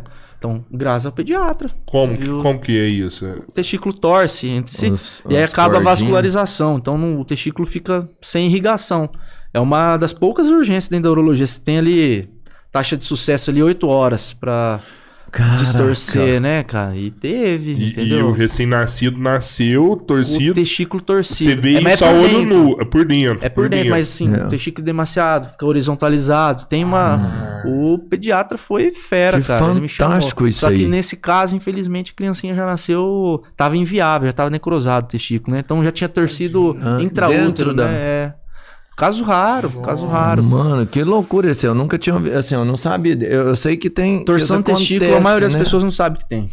Eu né? sei que tem, mas eu não sabia, por exemplo, que acontecia É. é, num bebê, por exemplo. É. Aí depois eu fui até ler, né? Porque não é uma coisa Não é O comum. normal, assim, é em escolar, ali, cinco aninhos, seis Uhum. aninhos, até uns 18 anos. Essa é a faixa que mais dá, né? Porque o menino fica mexendo acontecer. muito Pode ali, acontecer. né? Fica mexendo não é nem muito por ali. isso, é Não uma por falha isso, do testículo lá dentro mesmo, né? Ele fica igual um badalo de sino, que a gente fala. Ele fica mais Uhum. propenso a torcer. E... Mas o problema é esse. Aí chega um molequinho lá de 10 anos pro pai ou pra mãe, ó, tá doendo meu, meu Uhum. saco aqui. E Aí, tem que ser imediato. Às vezes o pai fala, não, você tava jogando bola, não é nada não. E aí o tempo tá ali correndo, cara. Oito horas. 8 horas a taxa de sucesso é quase 100%, se você distorcer e, e conseguir. Aí até as 24 primeiras horas, 50%. Depois disso... Vai diminuindo. Não, O dificil- te- o tempo é dificilmente um- você salva, entendeu? Porque ele vai É gangrenar. complicado, né, meu? Pô, você ficar aí só com... E esse nenenzinho aí teve Não, que normal. perdeu. É, perdeu aí, aí a gente fixa o outro, entendeu? Pra, pra evitar que torça. Sempre existe essa conduta. faz uma cirurgia. É, você abre o, no nosso bolso escrotal, se olhar, tem uma RAF, né? Um, um pontinho Sim. mais escuro no meio. A gente abre ali. A gente vai do lado torcido, depois que resolveu lá, a gente abre o outro lado. E aí distorce, é, distorce não, fixa o testículo pra não oca- ocasionar. Isso daí. Você imagina esse menino tem um testículo só, você tem que fixar lá pra não torcer, né? Mas ele ainda vai, pro- ele vai produzir Ah, se, se esperma tudo no for futuro. normal e aparentemente era o testículo dele, normal, entendeu? Ele, ele consegue É, ter uma vida normal Vida depois. normal, normal. Tanto sexual, filhos, né? Nossa, cara. Mas Caraca. aquele famoso quem tem um, tem nenhum, né? Tem que tomar um cuidado. É, exato. É, falo, é, exato. Porque qualquer pancada Jogar errada- bola. É. né? Fala, meu, se você não faria, não. Vai, vai, vai na mãe aí, cara. E você já pegou criança também com, com isso aí? Já, que reclamou criança. de dor. Tem direto, né? Tem uma é. dor, então, antes. É aguda, né? É uma dor É aguda. É, na maioria das vezes dormindo, cara. Dormindo, sem trauma nenhum prévio. Não jogou bola, não deu cavalo, nada. Acorda com dor. Acorda com dor. Duas, Ele três horas da torce manhã, é, sozinho. Torce sozinho. Aí chega com dor. Puta, tá doendo. É uma dor forte. Imagina, porra. Todo, pô. Tomar uma boladinha aí no, no saco já dói, né? Tá, é. Cara, então o pediatra é muito foda também, porque é ele tem que entender cara. essa É, parte. Tem que orientar os pais, né? Aham. Também assim, ó, meu, seu filho aqui, se um dia tiver dor, você procura imediatamente, né? Então, É tanta coisa, né, cara? é muita tanta- coisa, né, cara? É. Ah, então, Graças você a falou os pediatras assim, vão muito bem essa parte. É, a aí, parte que sabe? você falou que, que eu nunca tinha associado é das mulheres, mano, né? Do quê? Aí, Tem que de- procurar de- um de procurar urologista. urologista. né? É, é. Né? Eu sempre imaginava urologista total Médico pro homem. Pro homem, né? Tem às É, vezes períodos exato. na minha agenda lá que é só mulher, né? Sim. E tem muito, né? Mas aí quando é mulher é mais esses casos de pedra. ou Pedra às no rim, vezes infecção urinária, urina, né? incontinência urinária, né? Aham. São os mais comuns, né? Ou então os casos oncológicos, né? Tumor de rim ali, tudo, mas são mais raros. O grosso mesmo é a infecção de urina e cálculo. Né? Os dois principais ali. Cara, e, e, e, o, e o cara no, no relacionamento, assim, com impotência sexual? Nossa, isso chove no é, consultório. vai muito Vai também. muito, é. E aí o cara tem que fazer. é, absorver testosterona de novo. O que, que é o aconselhável nisso daí? Cara, é impotência sexual, né? Que é a disfunção erétil que a gente fala. Junto com, às vezes, ejaculação precoce. Às vezes os dois andam juntos, né? É, é um tema, assim, cara, que é multifatorial, tem muita coisa envolvida, né? Eu costumo conversar com meus pacientes, faço um desenho lá, mostro pra eles. Primeiro e mais importante de todos, psicológico, né? E o que tem de queixa em cada vez paciente mais jovem, né? Que entra no consultório, menino de 20, 23 anos, ah, não tô conseguindo. Pô, como? Você não tá conseguindo, é? O senhor de 80 anos vai conseguir? Você tem que conseguir, cara. no- Psicológico. Falha a primeira vez com a namorada, entendeu? Aí fica com aquilo na cabeça, né? Fica se cobrando. A gente, infelizmente, vive num mundo machista, né? Que Sim, acha que sim, tem que sim. ali É, representar, sim. né? Tudo. Então, assim, e o homem, eu falo pra eles assim, o homem nessa parte é muito mais burro que a mulher. A mulher, quando não quer, não quer. O homem às vezes tá cansado, tá estressado, foi no trabalho, tá nervoso. nervoso, tá ansioso, não tá legal. Aí rola o clima ali e vai. Aí, mas não tá com a cabeça pra aquilo. E aí acaba falhando. Pronto, ele arrumou um outro problema pra vida dele. Porque aí no outro dia ele vai querer recuperar aquilo que ele não fez no Uhum. outro dia. Aí pronto, cobrança no sexo, aí dá nisso, entendeu? O sexo tem que ser prazeroso, não tem que ser tem que ser uma cobrança. Caralho. Não é verdade? Aí então tem muito desses fatores psicológicos, estresse, ansiedade, so- é, privação de sono. Às vezes a pessoa trabalha muito à noite e não descansa direito, né? Então tem muito desses fatores. Na maioria das vezes o cara nem precisa de um remédio não, nem nada. É a maioria uma- não é isso, trocar entendeu? uma É ideia. trocar uma ideia, é. E às vezes, às vezes não. Muito importante o acompanha- acompanhamento psicológico. E às vezes você fala, a pessoa ficou na sua cara, fala, pô, meu, eu vim aqui, não sei, você vai falar, pô. Fala, não, Não. cara, o seu problema é psicológico, você tem que procurar. Mas é claro que a gente investiga, né? Aí a gente vai para as causas orgânicas, diabetes, pressão alta, um parente, o diabetes, por exemplo, às vezes eu, fa eu faço muito diagnóstico de diabetes no consultório. O diabetes, ele pode 10 anos antes da, da pessoa ter uma, porque a disfunção começa ali com uns 45, 50 anos, já começa em todo mundo assim dar uma, né, não é igual era antes. O diabético começa 10 anos antes. Então, às vezes, o primeiro sinal de um diabético é uma disfunção erétil. Então, assim, Vamos fazer um exame, aqui pra ver se você não tá Exame, com diabetes. Pressão né? alta, diabetes, obesidade, sedentarismo, tabagismo, uso de droga, uso do álcool, né? O álcool no começo é excitatório. Você tomou uma, duas latinhas ali, você, Tá você acha galã, né? tá voando, né? Depois disso, ele deprime o sistema nervoso, o cara fica com sono ali, o, o organismo não tá mais preparado pro sexo. Então você pega essa molecada aí, às vezes que é 4, 5 horas da manhã depois de ter ficado a noite inteira numa balada. Como é que vai ter relação? Tomando vodka pra caralho. Aí sabe o que eles fazem ultimamente? Tomando estimulante. Aí fica dependente, cria uma dependência. Você Entendeu? fala estimulante, tipo o, Estimulante, o, o Viagra, azulzinho mesmo, né? Viagra mesmo? Viagra. Cialis, ainda tem é vários, Viagra né? que vende aí? É, Ah, hoje, Viagra hoje foi- perdeu um pouquinho de espaço, né? Mas ainda existe, é Tem bom, né? Tem de hoje. tudo, né? Mas assim, você vê jovens hoje, cara, é super viciado. isso Dependente dessa Dependente porra, disso. Você fala, não, cara. Mas ele funciona mesmo. Funciona, claro. Mas ele dá problema cardíaco ou não? Não tem nada a ver. Não, assim, tem contraindicações, assim, é o uso do nitrato, né, que é o isordil. Uhum. E paciente, quando é muito cardiopata, eu peço uma avaliação do cardiologista do paciente para autorizando o uso, né? Mas, assim, numa pessoa sadia, tranquilo. Só que você vai estar causando uma dependência psicológica. Isso daí depois é o pior de tratar. Isso daí não tem Uhum. remédio, né? o cara só transa com azulzinho. É, meu. É. Você imagina Se que tiver triste. a parada, o cara não vai. Eu deixa eu ir ali no banheiro. Pois ali. é, cara. Isso daí é muito triste, na verdade, pra pessoa, né? No, no fundo, no fundo, ela fala assim, É, não, ruim, arrebentei é, lá, é, mas no é. fundo, no fundo, o cara fala, meu, é- porra, se eu não tomar um remédio aqui, não vai. É difícil. triste, é é, triste é você triste, cara. jovens, Jovem né, de fazendo 20 isso. anos aí, é. velho. Exato, porque, cara, tem, por outro lado, tem muito idoso que você fala assim, e aí, tá. Ah, ator, não é mil maravilha, não, mas eu tô satisfeito, dá pra eu. Eu me satisfaço tranquilamente, sexualmente aqui com, com a minha esposa, tudo. Fala, cara, olha a diferença de mentalidade, né? Talvez uma pessoa que precisar não tá usando e aquele que. Você falando assim de, de- Já que a gente tá no assunto que tem dados que mostram isso, tem, tem uma, uma diminuição quando o cara é casado? Como assim? Aí eu falo, tipo assim, que assim, ó, isso aqui é de ter que tomar um estímulo, por exemplo, aí. Ah, Um tá. azulzinho. Então, aí entra dentro dos fatores psicológicos aí que eu pergunto, né? Primeiro de tudo, eu sempre oriento o paciente quando ele chega, assim, no retorno, se ele não foi com a esposa, no retorno levar. Tem muita coisa que a mulher eu acho que é importante ouvir.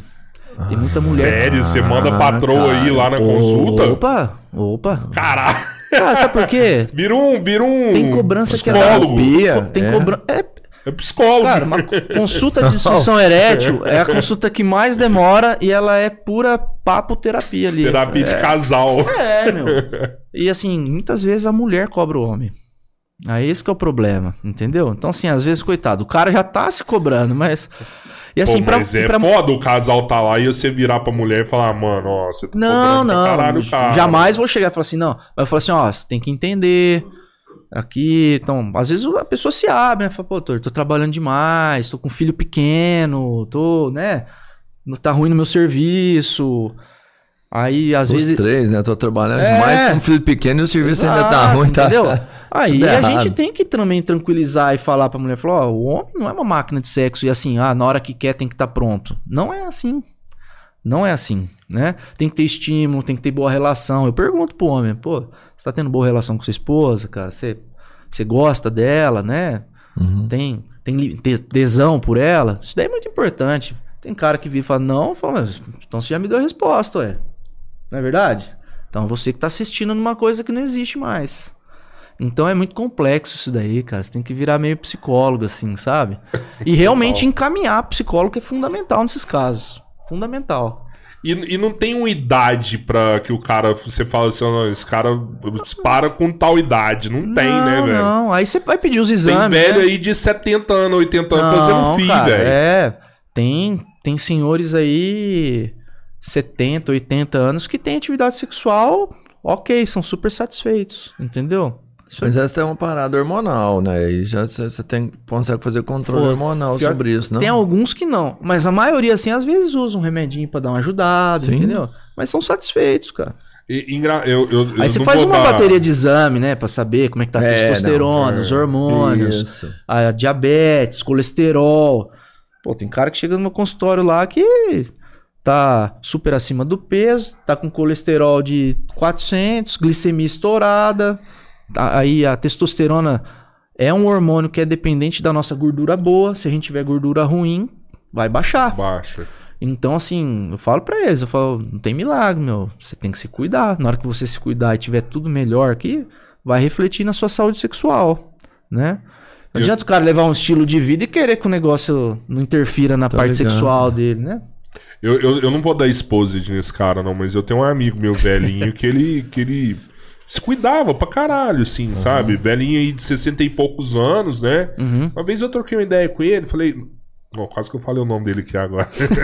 eu troquei ideia com ele, ah, vamos beber aqui. Não, cara, eu não. Eu não bebo isso aqui, não. Eu tenho um tratamento comigo tal, pra Uhum. mim poder estar transando até hoje tal. E o cara seguia toda a linha ali, Sim. alimentação tal. Uma atividadezinha pra ele ter o, o sucesso dele ali, Sim, velho. com certeza, né? Isso daí é importante demais. Atividade física eu acho que é o grande centro de tudo. Eu costumo falar para meus pacientes.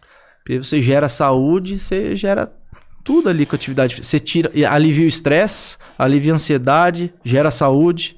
Mano, né? cara, todos. Você nunca vai ver um cara sedentário com vontade de fazer nada. Você só- o cara só vai querer ficar sentado, deitado, comendo. Agora um cara ativo ali, o cara vai ter disposição pra fazer tudo, não só sexo, né? Mas Daí, eu, eu acho que isso é até um- algo que mudou na medicina, né, de um tempo pra cá. Porque, assim, todos os médicos que vêm aqui, a parada é sempre essa, velho. Ah, atividade física. É. atividade- Ah, eu não tô dormindo, atividade física. Ah, eu não tô alimentando bem, atividade física. Mas é porque eu acho Tudo que mais hoje isso.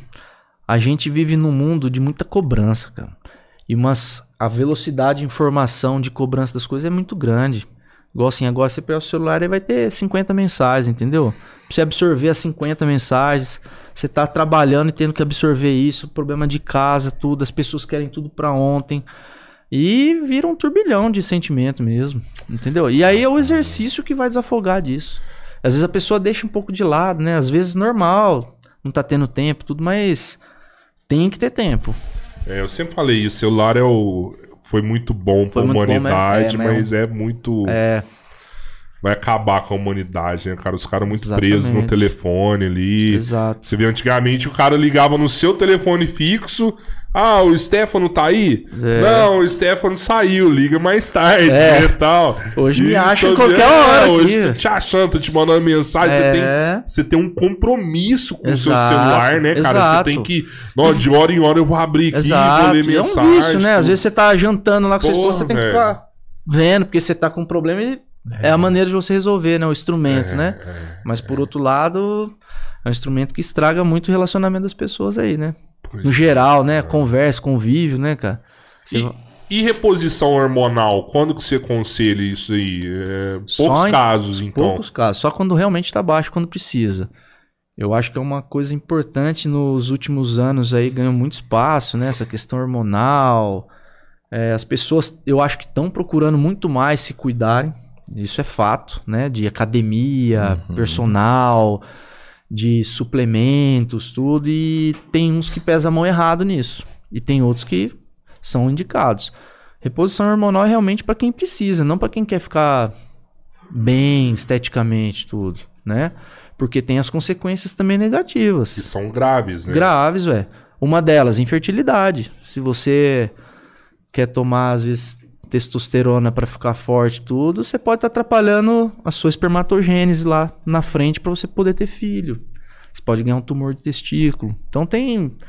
Não é tão simples assim, sabe? Não tem uma regra, né? Não, vai ter, Não, não tem realmente tem receita de bolo, não. Tem critério, né? Não é aquela receita de bolo. Não, toma isso daqui que vai dar certo, não vai dar nada. Não é bem assim. Um problema que eu vejo, assim, que eu não sei se é real, é que você meio que deixa o seu sistema preguiçoso. Eu já ouvi falar que ah, você tomou testosterona uma vez, É. seu sistema para de produzir porque acha que. É porque é Você tu- tem- tudo é controlado, a gente chama de fi- é, feedback, né? Então, por exemplo, assim, o nosso organismo, através do cérebro, de uma glândulazinha da hipófise, vai estimular lá o testículo a produzir testosterona e os outros hormônios. Aí o que, que acontece? Quando a gente injeta, é, ingere a testosterona exógena de fora, por injeção, né? O seu organismo fala assim: opa, tem muita testosterona aqui, vou parar de produzir. Para, entendeu? Aí depois o cara para de, de, de tomar a injeção, o que, que acontece? Até esse ciclo todo voltar a funcionar, demora. Às vezes demora anos, entendeu? Às vezes pode ter consequências no- na formação do- do- dos espermas, tudo. Então é complicado, tem que ter indicação. Sem dúvida nenhuma. Cara, mas Né? você falou assim, é, é, mas eu vejo que a maioria, ah, não sei, mas eu vou falar mesmo assim.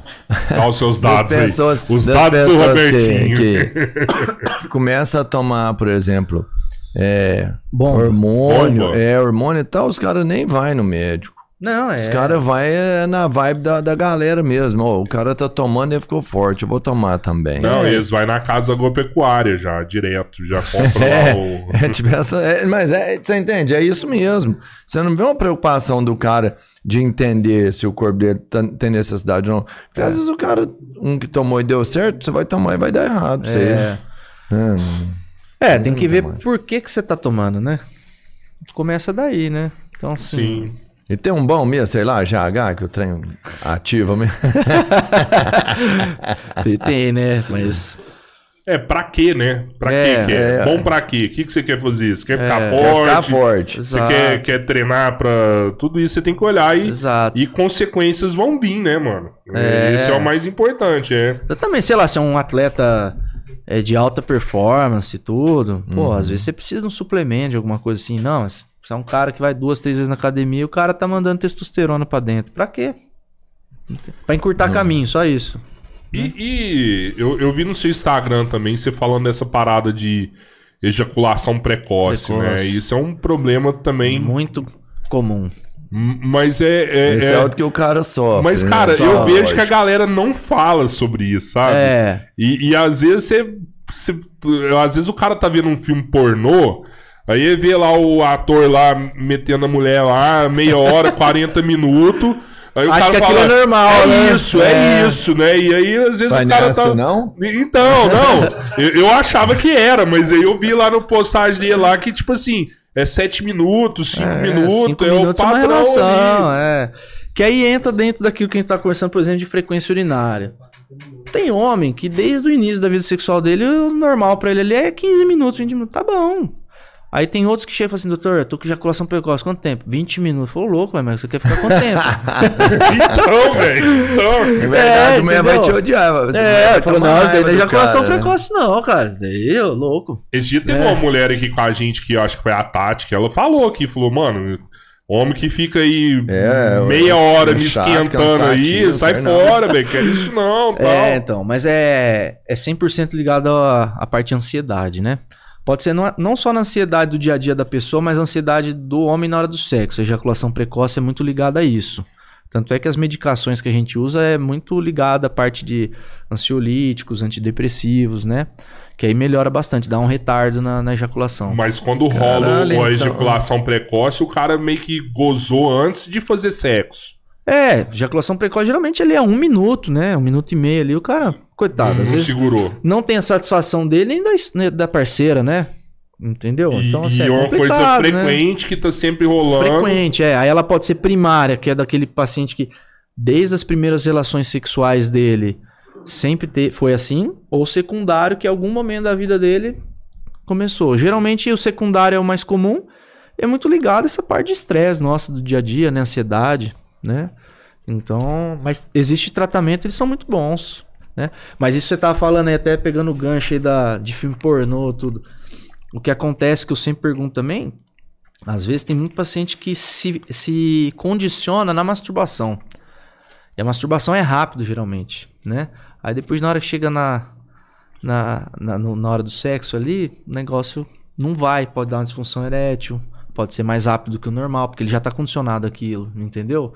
Então tem toda uma educação sexual envolvida nisso daí, né?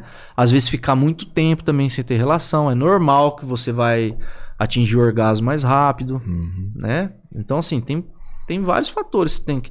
Posição, pô, doutor, naquela posição lá. Falou, então deixa por último, meu amigo. É. o homem tem que se conhecer o corpo dele, assim Claro, como a mulher claro. também. O Então, casal, eu acho, casal, né, né, cara? Trocar então, assim, ideia, é, né? entendeu? Então, assim. Pô, a hora que você fica assim, você É. fica muito gostosa. Vamos mudar aqui e tal, pra não, não rolar a parada. Exato. Cara, e a mulher vai lá ideia. pra reclamar do marido, fala, ó, vim trazer meu marido aqui pra fazer isso aqui, que é o negócio lá no... Às vezes aparece. Às vezes aparece. Aí o cara chega murchinho lá. É. Não é assim não, doutor. Tá? Não, mas é bom porque assim, no começo sempre sempre rola um uma vergonha, tudo assim, mas em poucos minutos a gente já consegue. Falando, não, meu, vamos conversar aqui como se estivesse numa mesa de um bar mesmo. Não pode ter frescura, não. Aí a pessoa começa a se abrir mais, né? Mas é importante mulher estar junto, né? Acho que, ainda mais se for casado, né? Se for namorado, não precisa, mas casado, pô. Cara, mas você falou uma coisa muito legal, que é tipo assim, a parte da ejaculação precoce, ela é totalmente associada, porque os tratamentos são todos com um antidepressivo, é, é, É, antidepressivo, né? ansiolítico, ansiolítico, né? ansiolítico. Cara, então é, é quase que mental mesmo. Se o cara não se preocupasse tanto, sei lá, no, nesse momento, ele vai ter uma vida normal. Exato. Caraca. Aí vem a pergunta do paciente, né? Tipo, eu vou ter que tomar isso pra sempre? Eu falo, então, tô te falando a causa. A causa é a sua ansiedade alguma coisa. Sei que tem que cuidar da sua ansiedade. Na hora que você cuidar dela, você desmama do remédio. Tira. Então, assim, é importantíssimo psicólogo para descobrir, às vezes, o start da onde que aquilo começou. Entendeu? Pô, tava indo tudo bem e, de repente, eu, eu virei um ejaculador precoce. Ou então, ó, sempre foi assim. Mas por que, que foi sempre assim? Será que eu tenho trauma lá do passado? Né? Então é importante. O remédio tem que ser só uma base temporária. Pra, só para dar uma sustentada ali. Mas quando puder ali, ó, tem que desmamar. Mas até pra desmamar é bom estar o médico junto, né? Com cara? certeza, não pode ser de uma vez, né? Então É, tem que ser uma coisa isso aí. devagar Ah, ali, tá, né? Pô, você aham. toma todo dia, toma dia assim, dia não, vem aqui, vamos dar uma olhada. E aí, como é que tá? E ter segurança, né? Eu, Ter... eu já ouvi falar que se você tira de uma vez, Não a sente, ansiedade pode É, todos voltar esses até medicamentos maior, aí né, cara? psicotrópicos, né? Ansiedade, depressão, síndrome do pânico. Se você introduz ou tira de uma vez, é complicado. Até pra introduzir também, às vezes, ó, toma meio comprimido aqui na primeira semana por dia, depois você aumenta pra, pra um, né? Então rola muito disso também. Esse tipo, esse tipo de medicamento por si só não causa dependência. Dependência também vai ser psicológica. Psicológica, exato. Física não tem Assim, dependência. Porque pra maioria das pessoas é muito mais fácil você tomar um remédio do que você ir atrás da causa. Entendeu? Entendi. É muito mais confortável. Ah, me dá um remédio aqui que. Vou atrás disso, não. Dá um remédio aqui que eu vou tomar daqui o dia inteiro. Mais Vai fácil. resolver o problema, Vai resolver meu problema. mas você não sabe qual é o problema que você tem. Mas né? então eu pego muito no pé. Pô, se foi pra atividade física, como é que tá? Você tá. Foi no psicólogo? Então, isso daí é fundamental, né?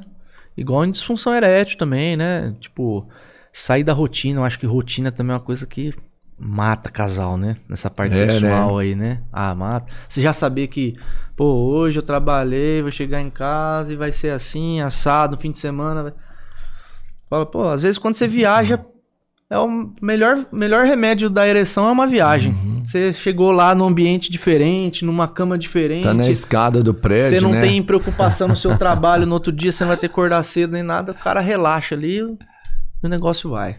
Então é importante essas coisas aí também, entendeu? É, é foda que essa parada, igual você tava falando da pornografia, né?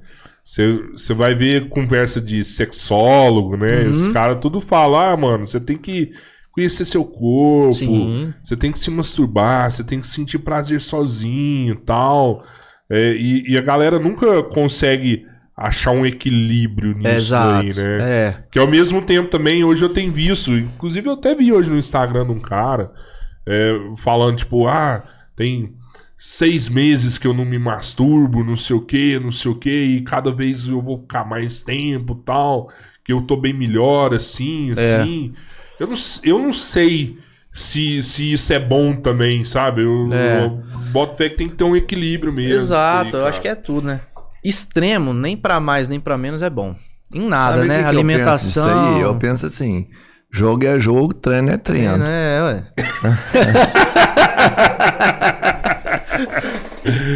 Quando você estiver treinando, né? É. Tal, pá.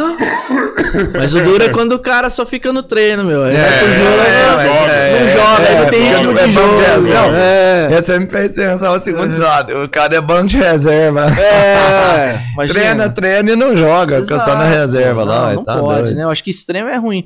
É, talvez aqui não fiquei tão bem, é, bem colocado por mim. Não é que eu sou contra a masturbação, não. Pelo amor de Deus, eu sou totalmente a favor. Tô falando daquele que excede, né? Que não. pode ser uma das causas de um ejaculador precoce, por exemplo. Ter um equilíbrio ali eu acho fundamental, tanto o homem quanto a mulher, né? sim, Sem sombra de dúvida. Sim, sim. É, o negócio é ser feliz, né? Assim, você tem que se entender, Sim, com seu se corpo, com seu conhecer, parceiro, com todo mundo. porque isso vai te É. facilitar na hora de se sentir feliz, né? O cara que não se conhece, ele não, não encontra o que ele precisa. Com certeza. É, tipo isso. Ô, vamos dar uma lida nas mensagens aí? Cara, é e que tá só pra mim fechar essa parte aí de masturbação, esse trem de, de ato sexual. Eu falei, Robertinho, aproveita o Stefano é, aqui, é, não, cara. é isso. Eu vou Tira aproveitar ele todas as suas dúvidas, velho. Então, Eu, eu vi um cara que ele, tipo, quebrou o membro.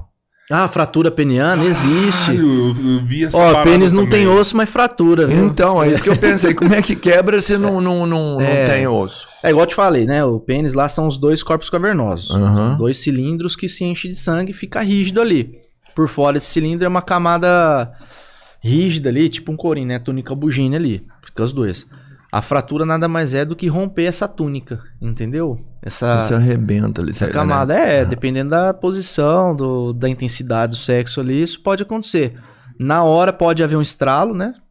É. um barulho e o pênis, na, Nossa. o pênis na hora vira. A gente, é, literalmente, no, no livro, é o pênis em berinjela. Porque o sangue, ele sai desse, desse tubo, né? Ele vai pra fora, ele vai pra região de entendi. baixo do- da pele. Então vai Entendi. formando hematoma ali, fica o pênis em berinjela, fica inchado mesmo. Cara, que tá lotado de sangue. É, fica tudo por baixo ali. Putz, Aí velho. tem diversos graus de fratura, né? Tem desde aquela que às vezes é mínima, que a gente fica até na dúvida se realmente foi, incha muito pouquinho. Hum. Aí a gente faz um ultrassom pra confirmar. Desde aquelas que você bate e fala, não, fraturou, vamos entrar pro centro cirúrgico. É reversível? Tem que ir pro centro cirúrgico Tem, aí você tem que fechar nessa essa ruptura que houve aí da, da túnica, né? e volta ao normal depois? Ou Volta ao vira- normal, mas assim, o paciente, como vai ter uma cicatrização daquele local, você pode ter uma doença de peroni secundária ali. Peroni é o pênis torto, né? Pode entortar Uhum. pro lado que fraturou, entendeu? Ali. Mas E- é e normal E, dependendo o- da fratura, pô. Outro dia eu peguei uma que quase avulsionou literalmente o pênis do. Fraturou, fraturou. Nesses casos pode ter um comprometimento vascular ali, nervoso, pode até ter uma disfunção erétil, né? A Impotência parada sexual. virou uma maçaneta mesmo. O cara tinha que fazer de lado, Pois é, assim, cara. ó. É. Mas é existe, né? Caralho, velho. Mas é, é normal essa parada assim, que, que a galera fala assim, não, tem pênis Acontece. torto, pênis reto, ah, pra... Acontece. Normal ah, isso nenhum aí, pênis velho? é 100% É. ereto, né? Isso não tem. Mas existem pênis muito tortos, né? Os pênis torto congênito, que desde a infância ele se vê já.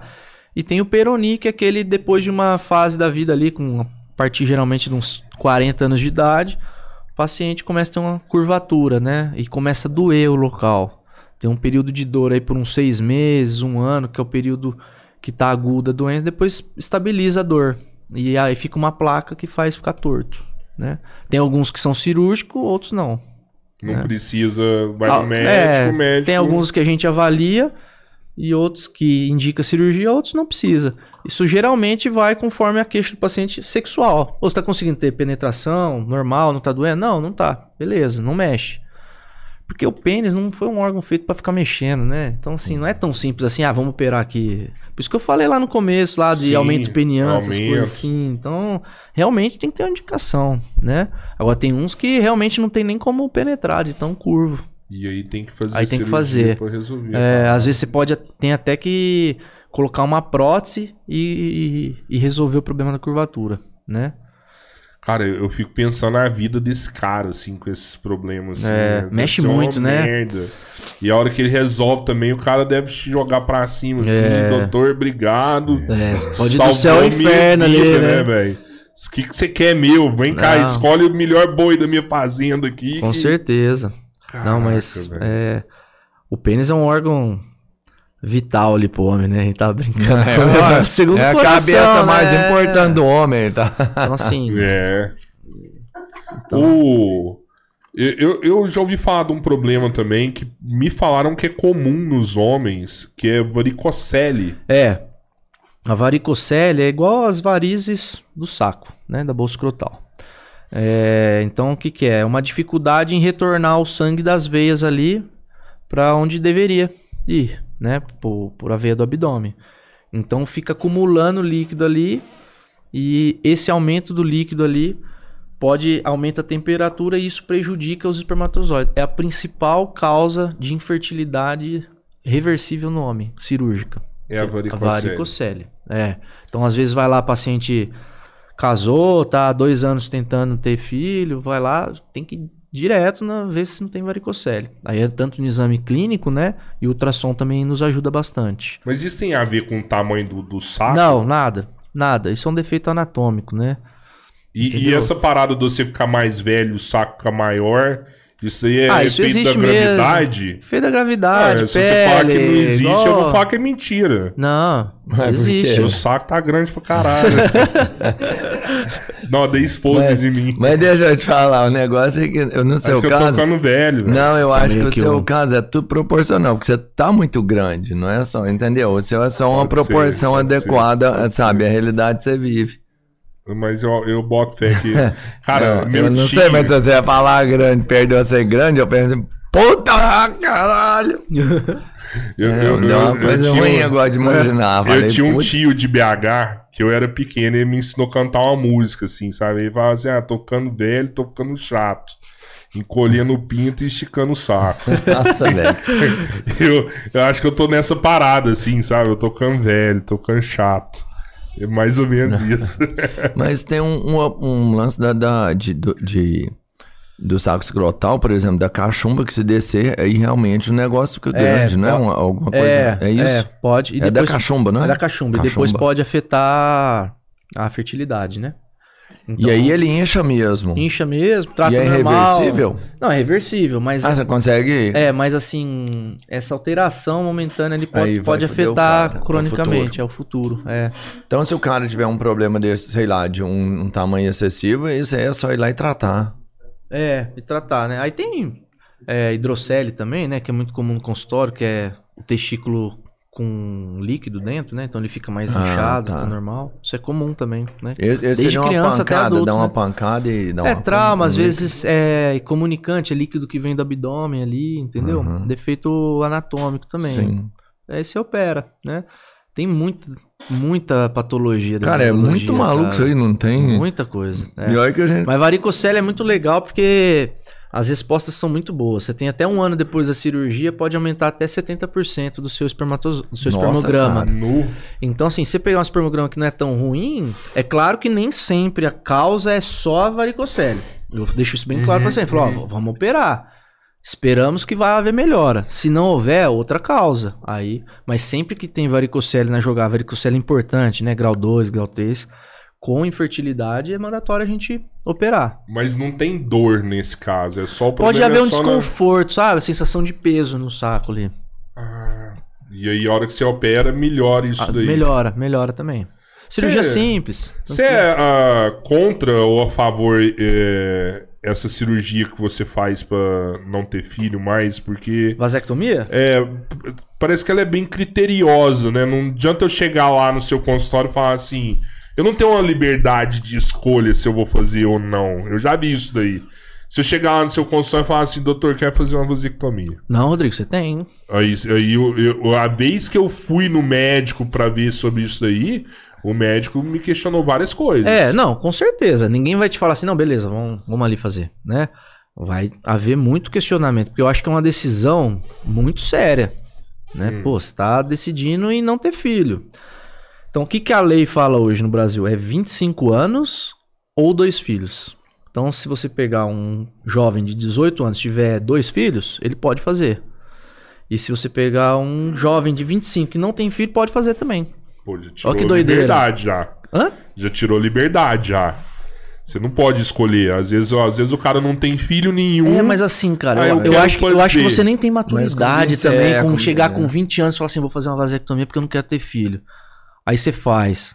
Aí você encontra uma mulher de sua vida, ela é, é apaixonada por criança, o sonho dela é ter filho. E você muda e conforme o seu as vai idades. ser também, É. talvez, talvez, É, né? entendeu? Então, assim, é muito complicado. Então, assim, eu já peguei paciente já, jovem, que tava.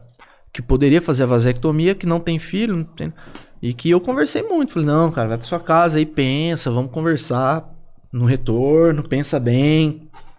Dei essa, esse exemplo. E vai você encontrar uma pessoa que você é apaixonado e que você mude de ideia, quer construir uma família, que ela tenha o sonho de ter filhos. Não É, é, uma decisão, mudam, cara. né? Então, não é uma decisão. mudam. assim, Isso é tão né? importante, isso que você É. fala de 25 anos, que eu acho que 25 anos é jovem, É jovem demais. na minha concepção, pra É. tomar essa decisão. Porque eu casei com bem mais que 25 anos, Uhum, casei com um compromisso firmado com minha mulher de que nós não teríamos filhos. certo. Sabe, é um acordo mesmo. Aham. Eu não quero. Eu falei, opa, bacana. Concordo total, porque eu não tinha filho, não tinha Você casou necessidade. porque ela não queria ter filho, né? Não, foi um acordo. Pra gente, a gente casou com esse acordo. Se, se a gente casar, já saiba que Daqui ela, sai- da parte dela, não queria de jeito nenhum. E eu, de pronto, achei ótimo, Entendi. né? Aham, E eu tinha bem mais que. Eu tinha mais de 30 anos quando eu casei. certo. E, e olha bem o acordo que eu fiz, achando bom. E o dela certinho. E a gente tem filhos. E hoje eu entendo que naquela idade que eu tinha, Você não tinha com a cabeça que eu tinha, não Tem gente que tem maturidade antes, Uhum. mas eu ainda não tinha maturidade pra entender o que é uma família, o quanto isso é bom. Entendi. Então eu acho 25 anos ainda jovem pro cara É. decidir, sem nunca ter tido filho. Você já tem um, beleza. Uhum. Acho que teve um e já sabe o que que é. Fala, não, não quero mais. Mas pra não ter nenhum, ele ainda pode se arrepender É, profundamente. Mas assim, perante a lei, pode fazer. Entendeu? É. E eu fiz. Nesse paciente eu acabei fazendo. Sim, É, é. Mas é. Legal, né? É legal, é legal. É, Opção legal, dele, não, é. tranquilo. Isso daí Mas é. precisa ter algo reconhecido em cartório, não? Sim, é avaliação com psicólogo, assinatura em cartório, se a pessoa é assinatura até da esposa, entendeu? Tudo consentido, né? Senão não faz. Senão não faz. Mas deixa eu te falar, isso aí, isso aí, ó, eu sou da roça, isso eu tenho certeza do que eu vou falar. Tem umas que faz, né? Ah, tá. O cara vai lá, quando eu sou assim, ó, quando eu era na roça lá, e aí você ia, e você operava um animal pra ele não reproduzir mais, Uhum. esse animal ele engorda pra caramba, mano. Isso, vai, se eu for lá e operar, eu vou ficar gordão, não fico, não, não? mas não tem nada a ver. É porque assim, no boi, né, no animal, Hum, acaba a castração é, isso. real- é realmente uma castração. Você tira o testículo.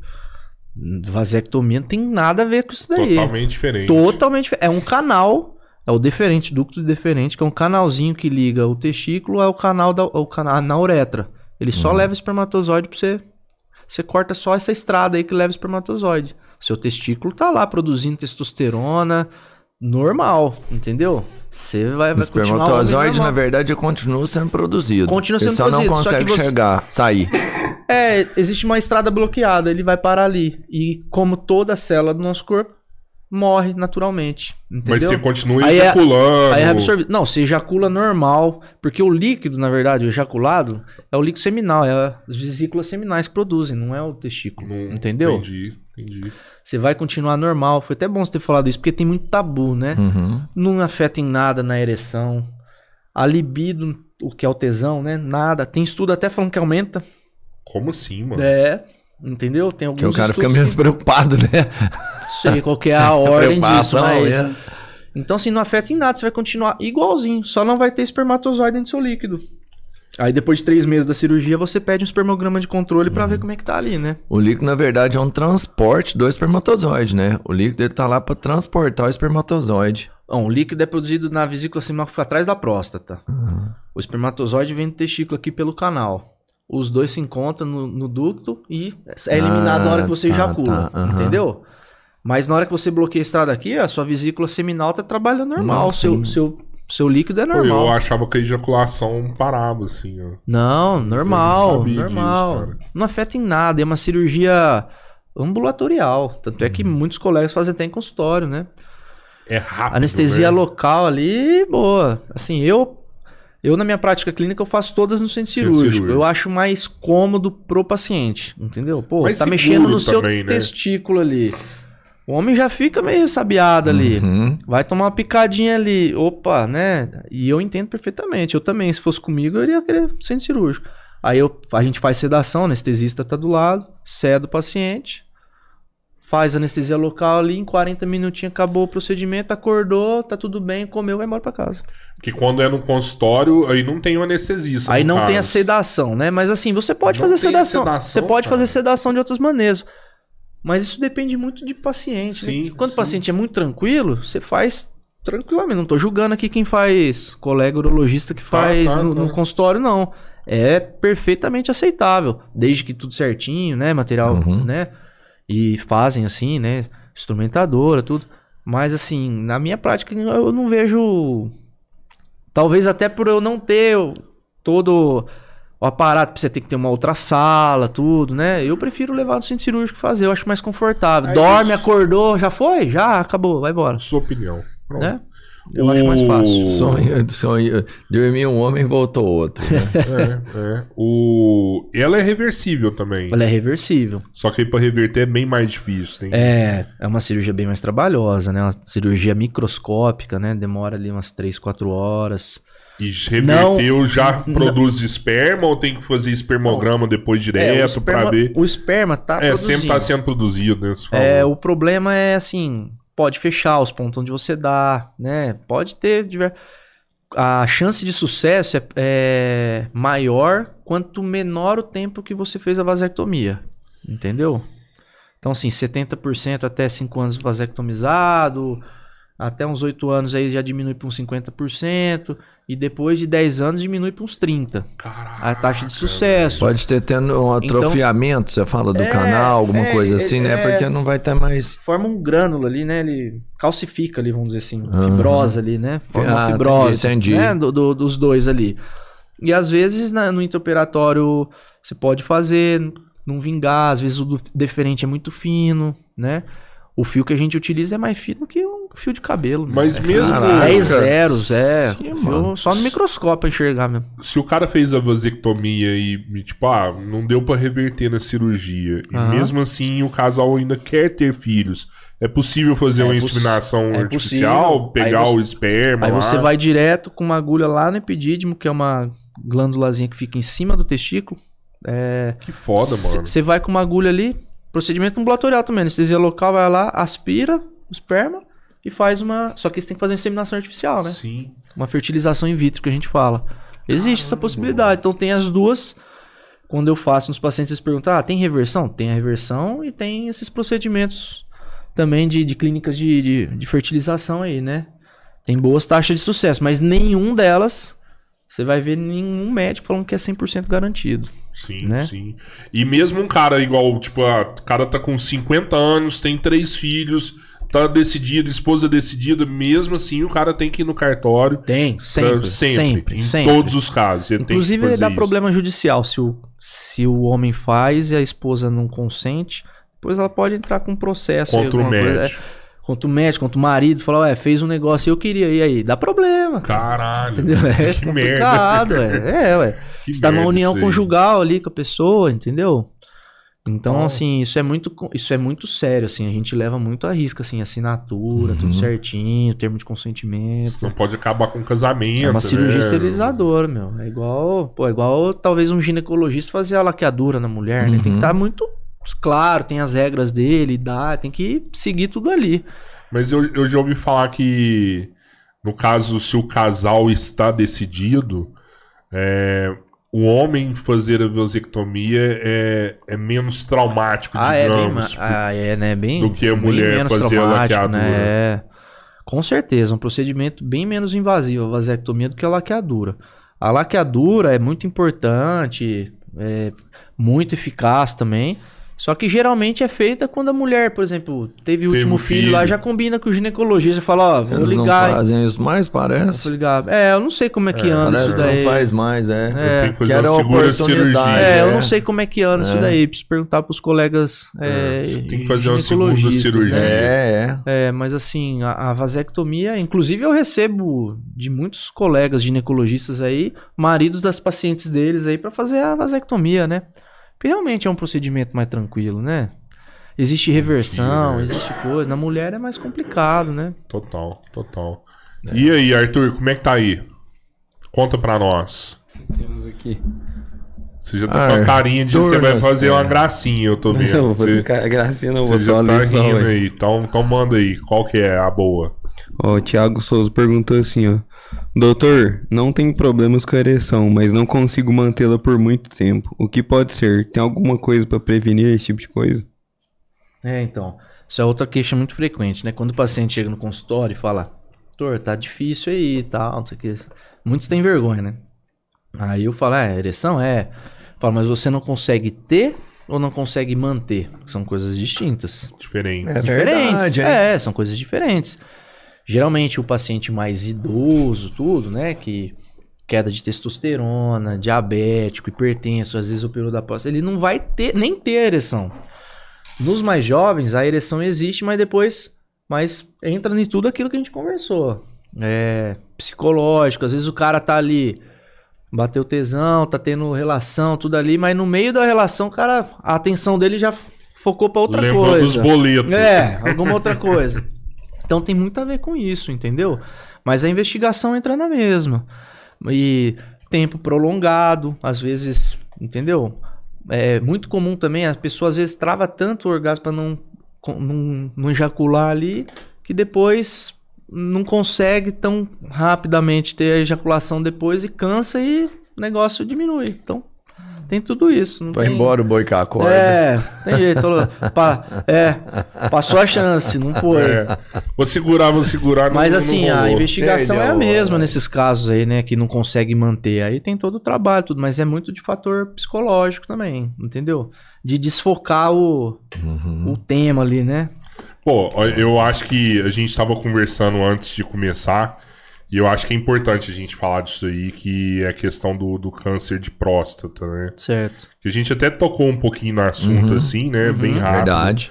Mas é, o quão é importante as pessoas fazerem ainda o exame de toque, né? Você tava falando que hoje tem ressonância, É. tem o PC, é PCA, Exame né? sangue. PSA. PSA e, e tem o de toque. Sim. Hum, hum, E a galera acaba que, ah, faz só ressonância. É, tem alguns que já chegam armados já, né? Falam, não, não vou fazer toque não, pede uma ressonância pra mim, tudo. É complicado, porque assim, nenhum é 100%, entendeu? É tudo é um complemento do outro. O toque é o complemento do PSA, a ressonância é um complemento muito bom, muito válido, que a gente está dispondo aí nos últimos anos, mas todos são complementos juntos ali, não, não existe o mais importante, né? Então assim, até mesmo porque o toque não é só pra gente ver se o paciente tem um nódulo ali, um caroço na próstata pra ver se tem suspeita de câncer. A gente vai avaliar se se tiver um, um nódulo ali sugestivo, se essa próstata está aderida no reto dele, ou seja, pô, se vier positivo aqui, é um paciente que dá para operar. Ó, não, essa próstata aqui é colada no reto dele, tudo aderido, não dá para operar. Então, o toque nos dá essa informação. O tamanho da próstata, pelo toque, a gente consegue ter uma dimensão. E assim, é um exame de 10 segundos. Juro por Deus, pode cronometrar. 10 segundos de exame. é, não tem por que ser doloroso. Claro que existe experiências e incômodo. experiências, né? Mas é um incômodo, pô, totalmente aceitável, né? Uhum. Passa um KY ali na É, mão. passa um ali, lubrificante, vaselina, né, é, xilocaína gel. Não, não vai de Ninguém- uma vez. Não, vai com cuidado. Tem muito cuidado essa parte, né? Pô, com licença ali, entra, vê. Acabou, 10 segundos, meu. E assim, também não precisa ficar. 10 segundos que mudam uma vida, Muda né? uma vida. É. E aí o PSA vem também, né? Um PSA alterado ou uma um toque alterado são indicativos de fazer uma biópsia, né? Aí hoje, cada vez mais, antes de pedir uma biópsia, a gente tem a ressonância para dar uma avaliada melhor, porque ela avalia o tamanho da próstata, ela avalia se tem alguma área suspeita, ela te dá uma classificação, né? De muito alta probabilidade, alta probabilidade, indeterminado. E às vezes, e na maioria das vezes, guia a sua biópsia. Você manda lá pro radiologista fazer a biópsia da próstata, com uma ressonância, ele vai te achar, puta, vai te agradecer eternamente. Vai falar, não, olha lá, a suspeita é lá na base direita, o cara já sabe onde Deu ir, o serviço entendeu? completo ali pro Isso é cara muito ali. importante. Então hoje tem outros meios, mas não substitui o toque. De maneira alguma. E tem casos, você tava falando, tem casos que não dá pra operar o cara, e aí tem que fazer uma, uma químio, alguma É, coisa aí assim. é um paciente que já vira a proposta curativa para uma proposta de controle da doença, né? Assim como todas as outras, né? É. Nossa, cara. Mas próstata é um mundo assim, a gente pode ficar aqui o dia inteiro falando de tratamento porque nada é errado na próstata. Tanto é que você vai conhecer várias pessoas.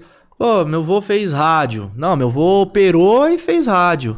Meu avô, não, só fez quimioterapia. Então tem muita opção de tratamento, O né? importante é você identificar o Importante quanto antes o quanto possível. antes, porque é um câncer que tem mais de 90% de cura no, quando pego. Isso tudo, cara? Isso, isso tudo, quando pego de imediato, assim, né? Imediato, É. o que que a gente fala, assim, é... é- Dá pra Poucos saber anos, o um tamanho, tempo não é? ele Ele tem um evolui. tamanho não, não é tamanho, que- porque assim, é, é engraçado, a próstata, é, tamanho não é documento, eu falo para os pacientes. Nem para hiperplasia, que é a doença benigna, né? Que é o inchaço Uhum. dela. Um paciente que tem uma próstata de 80 gramas, não necessariamente vai ter mais sintomas do que um paciente de 40. Depende do tanto que está obstruindo ali no canal. Às vezes a de 40 cresceu mais para dentro do que a de 80. Então, tamanho não é documento. E é mais tempo mesmo da evolução da doença, né? Então, às vezes, você pega paciente lá, chegou com 70 anos, fez o diagnóstico. O câncer de próstata é um câncer que cresce muito lentamente. Ele é muito lento, ah, né? cara. Então, às vezes, o paciente que é diagnosticado com 70 anos, na verdade, ele tem o câncer desde os 55. E aí ele ficou 15 anos aí marcando bobeira, não fez o diagnóstico. E às vezes quando chega já tem metástase, né? Pra osso, pros gânglios da barriga, né? Pros linfonodos. Mas era, era aí que eu ia te falar. Esse cara que você identifica com 70 anos, porque provavelmente foi a primeira vez que ele fez o exame de Aham. toque. Se ele tivesse feito com 50, com 60. É, tal, Era mais aí a importância, de- aí a gente não tem como prever. Pô, há quanto É. tempo aqui? Não tem como não prever. tem achismo nisso. Por isso que é importante anualmente o homem fazer o- um, um preventivo. É Aí que anual. o anual, é anual. toque. Depois Então, que fez assim, a primeira O vez. toque em si, o toque, Aham. tá? É, é uma coisa assim, muito médico-paciente. Por exemplo, assim, se- o senhor lá vai no meu consultório, eu já fiz o exame de toque nele ano passado e já tenho o PSA dele do ano passado. O PSA dele é de 1, tá normal. No outro ano, tá tudo bem, tudo bem. Tem alguma queixa urinária? Não, tá tudo jóia, tudo beleza. Faço um ultrassom, faço um PSA. É, o toque a gente pode até postergar para cada dois anos ali, entendeu? Entendi. Ah, ó, mas o seu PSA do senhor esse ano veio aumentado um pouquinho. Eu vou fazer o toque. Vou fazer. Entendeu? Então você cria um vínculo. Agora, quando o paciente vem a primeira vez com meta, tem que fazer, não tem jeito, né? Mas- acha que de anual, anualmente você consegue prever os problemas, assim, antecipar o erro maior? Sim, com certeza. Basta uma vez por ano. Sim. É claro que assim. Ah, não, é assim, se der uma alteração, É, vai fazer seis Isso é meses. num geral, né? A Sociedade Brasileira de Uro fala, a partir de 50 anos, anualmente, com toque e PSA. Beleza. Maravilhoso. Fazer isso mesmo. E com 45 aqueles têm o- os fatores de risco que eu falei. Isso anualmente. Mas, por exemplo, assim, você pega um paciente que às vezes o PSA veio alterado, você, o paciente já fez uma biópsia, veio negativa. Você continua o segmento com ele. Aí é um paciente que você não vai ver daqui um ano. Você vai ver ele daqui seis meses, três meses, É, entendeu? Você vai ver ele mais de perto. Porque uma biópsia negativa não necessariamente exclui a possibilidade dele ter um câncer. Entendeu? Entendi. Então é assim. Pô, é importante, hein, Robertinho? Você ir lá, é fazer top. o PSA, fazer lá. a Vou, ressonância. é, é, eu, tenho, né? Mas eu vou começar a fazer isso. Até a academia eu vou voltar a fazer. Passou da hora, cara. Passou da hora. Amanhã eu vou começar. é, depois Porque você me falou a, a gente falou disso daí também. É, eu, eu conheço pessoas que quando descobriu o câncer tarde, de né? próstata, morreu muito rápido, mano. É, é. Pois é. É muito letal, né, cara, esse câncer também, né? É, quando não Pode curar, tratado, mas- É. Porque quando não tratado, aí vira uma doença metastática, tudo aí. E mesmo os metastáticos, né, que, que são pacientes já que não têm o caráter curativo, existe um controle da doença hoje muito importante que não existia 15, 10 anos atrás. Tem muita medicação, muitos tratamentos, né? Que postergam a vida de. de Por de- anos com- por com anos e qualidade, anos. né? Não, Com com, qualidade qualidade. de vida, mas muito. Com muito, qualidade. Muito, com qualidade de vida, né? Então, assim, não é, não é uma condenação, né? Ter um câncer de próstata, Uhum. né? Então, mesmo quando ele é Nossa, metastático. Mas então o que, aconteceu com esses caras que eu conheci que morreram muito rápido? Assim, Será que eles não a, mortalidade do câncer de próstata ela é alta, né? Aham. Igual eu tava falando aqui com vocês. É. Ele só perde pro câncer de pulmão no homem, né? Do câncer que mais mata. Mas por que, que é muito alto? Porque tem muito. É o segundo Sim. câncer É. mais comum do, do, do mundo, no Faz homem. Só sentido. perde pro câncer de pele, pra aquelas lesãozinhas de pele no rosto, sabe? Uhum. Câncer de pele no melanoma. Então, assim, é muito alto esse incidente. Um a cada seis, sete homens vão ter um câncer de próstata. É muita coisa. Aqui na nossa sala, aqui, um de nós vai ter. Entendeu? Sério? Caraca, é verdade. É verdade, velho. Então você para e pensa. Então é lógico que logo vai muita gente morrer disso. O, tipo assim, o cara de maior peso tem maior probabilidade. Só pra me entender, não, não, né? Não, não, por enquanto. Eu não. não tenho problema com isso não, mano. Na hora que chegar a minha hora... Não, eu, eu vou fazer, eu vou fazer, mas é pra Boa. mim saber. Assim, Ó, mas você sabia eu que, os últimos estudos, antes, os, os fatores de risco é, sabidos eram idade, né? A idade é um fator de risco, Aham. acima de 50 anos, acima de 65. É, a- o parentesco, né? Familiar de Ah, primeiro grau bom. e a raça negra. Nos últimos estudos tem entrado forte com parte de obesidade e a obesidade parece estar ligado com os cânceres mais agressivos de próstata, não dos mais, dos mais comuns. É. E alimentação, rica em carne, proteína, carne, é, carne vermelha, né? E leite. Nossa, mano, me lasquei É, tudo. é, Porque a que a idade eu já tô na tampa. É, é, é. Carnito é o que eu mais E faço. Gordura, né? Gordura saturada.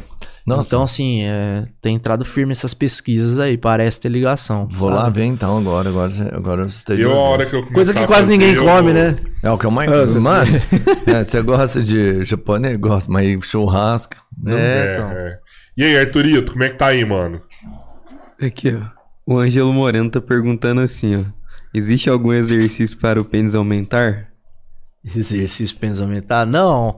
Existem umas máquinas, né, de sucção a vácuo, tudo. Ah, pô, aquilo lá funciona? É, O Ângelo Roller E fazer funciona. uma queda de braço, acho é um Olha. amigo dele aí. é. queda de braço de pênis. Assim, na minha prática clínica, eu não, não sei te falar, assim, se... Mas... Eu já vi em filme, né? Os É, caras, mas tem, sei lá de como. tem alguns trabalhos que Aquelas certas- bombinhas? é, umas bombas a vácuo, né, que você puxa, tudo, né, mas... Que lá é enganação, né, mano? É, eu não prescrevo, né? Paciência. o que acontece muito que eu pego consultório, outra coisa também, é. Doutor, meu pênis é pequeno. E mãe levando criancinha também. Ah, E aí? Ah, doutor, eu acho que o pênis do meu filho não desenvolveu. 95% não é que o pênis não desenvolveu, é um pênis embutido. É muita gordura pública ali, entendeu? Ah, então o pênis caraca. fica encolhido Entendi. ali no meio. Na hora que você baixa a gordura assim, você fala, tá vendo? Ele aqui, ó, normal. Ah, então não tem nada a fazer? Não tenho, é emagrecer. Mas vai voltar a ficar normal, entendeu? Olha então, às só. vezes, um paciente igual esse que, não sei o caso dele aí, mas que tá perguntando, às vezes não é questão só do, do tamanho em si. Uma gordura púber ali também influencia. Diminui o Mas, tamanho. cara, É, entendeu? Você ganha uns centímetros ali. Aí é, É importante, qualquer, né? Qualquer centímetro. é. loucura esse negócio, cara. É. E- mas é. Uma coisa que eu vejo que não acontecia, pelo menos na minha época, não sei se hoje mudou e se é importante. é, poucas pessoas que eu conhecia fazia é, cirurgia de fimose, Sei. Né? Que a gente tava falando também, circuncisão, que você falou que esse nome é mais quando é em- da, da- É, não, assim, começou lá... religião judeus, né, judaica, Ah, mas a né? cirurgia é a mesma, né? Não, Sim, sim. Vai interferir um pouco, assim, um deixa um pouquinho menos sem pele, o outro deixa um pouquinho mais com pele. É importante a mãe levar a criança pra fazer isso. É aí? importante. Na maioria das vezes, essa prime- essas primeiras avaliações é pelo pediatra também. Então, olha a ligação que o urologista tem com o pediatra. Legal, né? hein? Porque a mãe não vai levar um menino de dois anos no urologista, né? O pediatra que vai ver ali, ó, não tem o testículo na bolsa, procura o urologista. Não tem, ó, tá com muita pele aqui, vai lá no urologista pra ver. E muitos pediatras até tratam a, a questão da fimose, porque a fimose, até os 4 anos de idade, ela tem mais de 80, 90% de chance de, de chance de resolução espontânea. Na ginastiquinha que eles ensinam. Antigamente faz- fazia isso, né? É mesmo? Não tem isso mais não? O grande perigo disso é você baixar a pele e ela não voltar, ficar segurando a cabeça do pênis ali. Aí é cirurgia de urgência, parafimose, isso deixando, entendeu? Então não existe isso assim, mais. você dá uma forçadinha de leve, ali, Aham. mas aquele negócio de massagem, assim, hoje a gente não orienta mais isso, né? Hoje existe pomadas que a gente baixa bem a, a pele, né, que é o prepúcio, até ver onde que ela tá grudada ali na cabeça Uhum. do pênis, né, que é a glande, e passa a pomada ali. A gente orienta bem a mãe, como é que fazer tudo. Mas ficar fazendo massagem, isso daí Já era. é, não, é usa uma, co- mais. não é uma conduta que a gente, que eu, por exemplo, falo para meus pacientes, não, tá? Pode causar mais dano que benefício. Tem que fazer uma cirurgia de Cirurgia última urgência, hora, aí né? incha É. pra caramba, o resultado estético não fica bom, entendeu? E, então, assim, na maioria dos casos, eu falo pra, assim, criança acima de... Quanto mais velho, melhor. Sério? É, porque, assim, vai ter... Mais velho, assim, depois dos 4, 5 anos, né? Aham, aham. Mas não é uma idade fácil de operar. Nossa, cara, dá um trabalho pros pais. Então, e você tem que sedar? Como que você faz? É, aí o anestesista faz uma sedação, que é aquelas inalatórias, né? E faz anestesia local ali. É, Terminou o senão procedimento, vai. Mas o consegue, né? problema é dar banho depois nas crianças. O pós-cirúrgico. Nossa, cara. E eu falo pros pacientes. Hum. Não, eu sei, doutor, tudo. Aí depois volto, depois de uma semana. Doutor do céu. É trabalhoso mesmo, hein? Quem é mãe que tá assistindo Porque a gente vai saber. caralho, né? Não é que dói, é uma sensibilidade aumentada.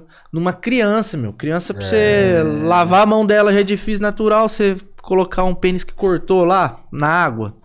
E quando você descola ali, é mais- tem muitos que são colados a pele. a, ten- o- a cabeça do pênis fica meio. igual o cotovelo ralado ali, né? Forma uma Ah, escoriação. tá. A tendência da pele é voltar ali. Se você não lavar direito e não, não fizer higiene, vai voltar. Então a gente pega muito no pé da mãe. Então, é. Mas assim, é frequente chegar no consultório, tá colado lá de novo. E a gente nem. É, pode julgar muitos pais, porque realmente é difícil, entendeu? Às vezes não É, a entende, a, gente criança mostra não vídeo. tudo. suporta, é. Então, assim, criança nessa idade dá muito trabalho. Depois dos 10 anos, que ela já tem o entendimento da higiene, que ela mesmo que faz, tudo, Faz.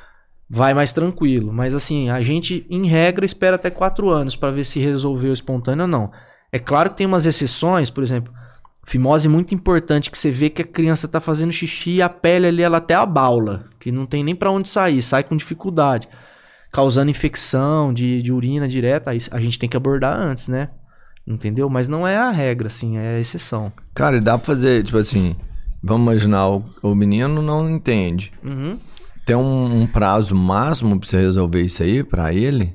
De idade? De idade. Isso que adulto opera de fimose, Não, assim, ó, tem né, adulto cara? que opera de fimose. É. O grande problema que eu falo, assim, pras, pras mães é o problema de começar a entrar na puberdade. Porque começa, às vezes, masturbar, tudo, aí vai fazer, tem um excesso de pele, não a fimose é uma dificuldade de expor a glande, né? Uhum. Aí machuca, rompe o freio, entendeu? Então vai ter problema mais pra frente. Vai começar a ter muita infecção naquela, naquela região. Então o ideal é operar antes de começar a ter atividade sexual, né? Ah, Entendeu? entendeu? Era bem isso mesmo. É, era- melhor, né? Mas não tem assim, ah, qual que é a melhor idade? Não existe isso, né? Caramba, mano. Que aula, hein, velho? faz. Que aula, doutor Stefano, velho. Tem mais aí, não Arthur? perguntei nada ainda. Manda aí pra nós. Aqui, ó, o Gilmar Lopes perguntou ao contrário aqui, doutor, o pênis pode diminuir? O que causa esse tipo de coisa? É, não é que di- diminuir, né? Mas assim como todo o nosso organismo, nosso organismo vai ficando velho, eu brinco com os pacientes. A o idade. pênis fica velho, nosso nariz fica, tudo fica velho, a idade, a pele, a consistência da sua pele, né? Então assim, não é que ele diminui, mas você pode ir ganhando outros comemorativos que vai dar a impressão que ele é menor, entendeu? Como por exemplo a gordura. Sim. A gente tem a tendência do que conforme envelhecendo? Engordar, né? E pode dar isso daí, mas diminuir em si assim, não. É, é Tá. que eu não, eu acho que ele não diminui, sabe? Só que o que acontece?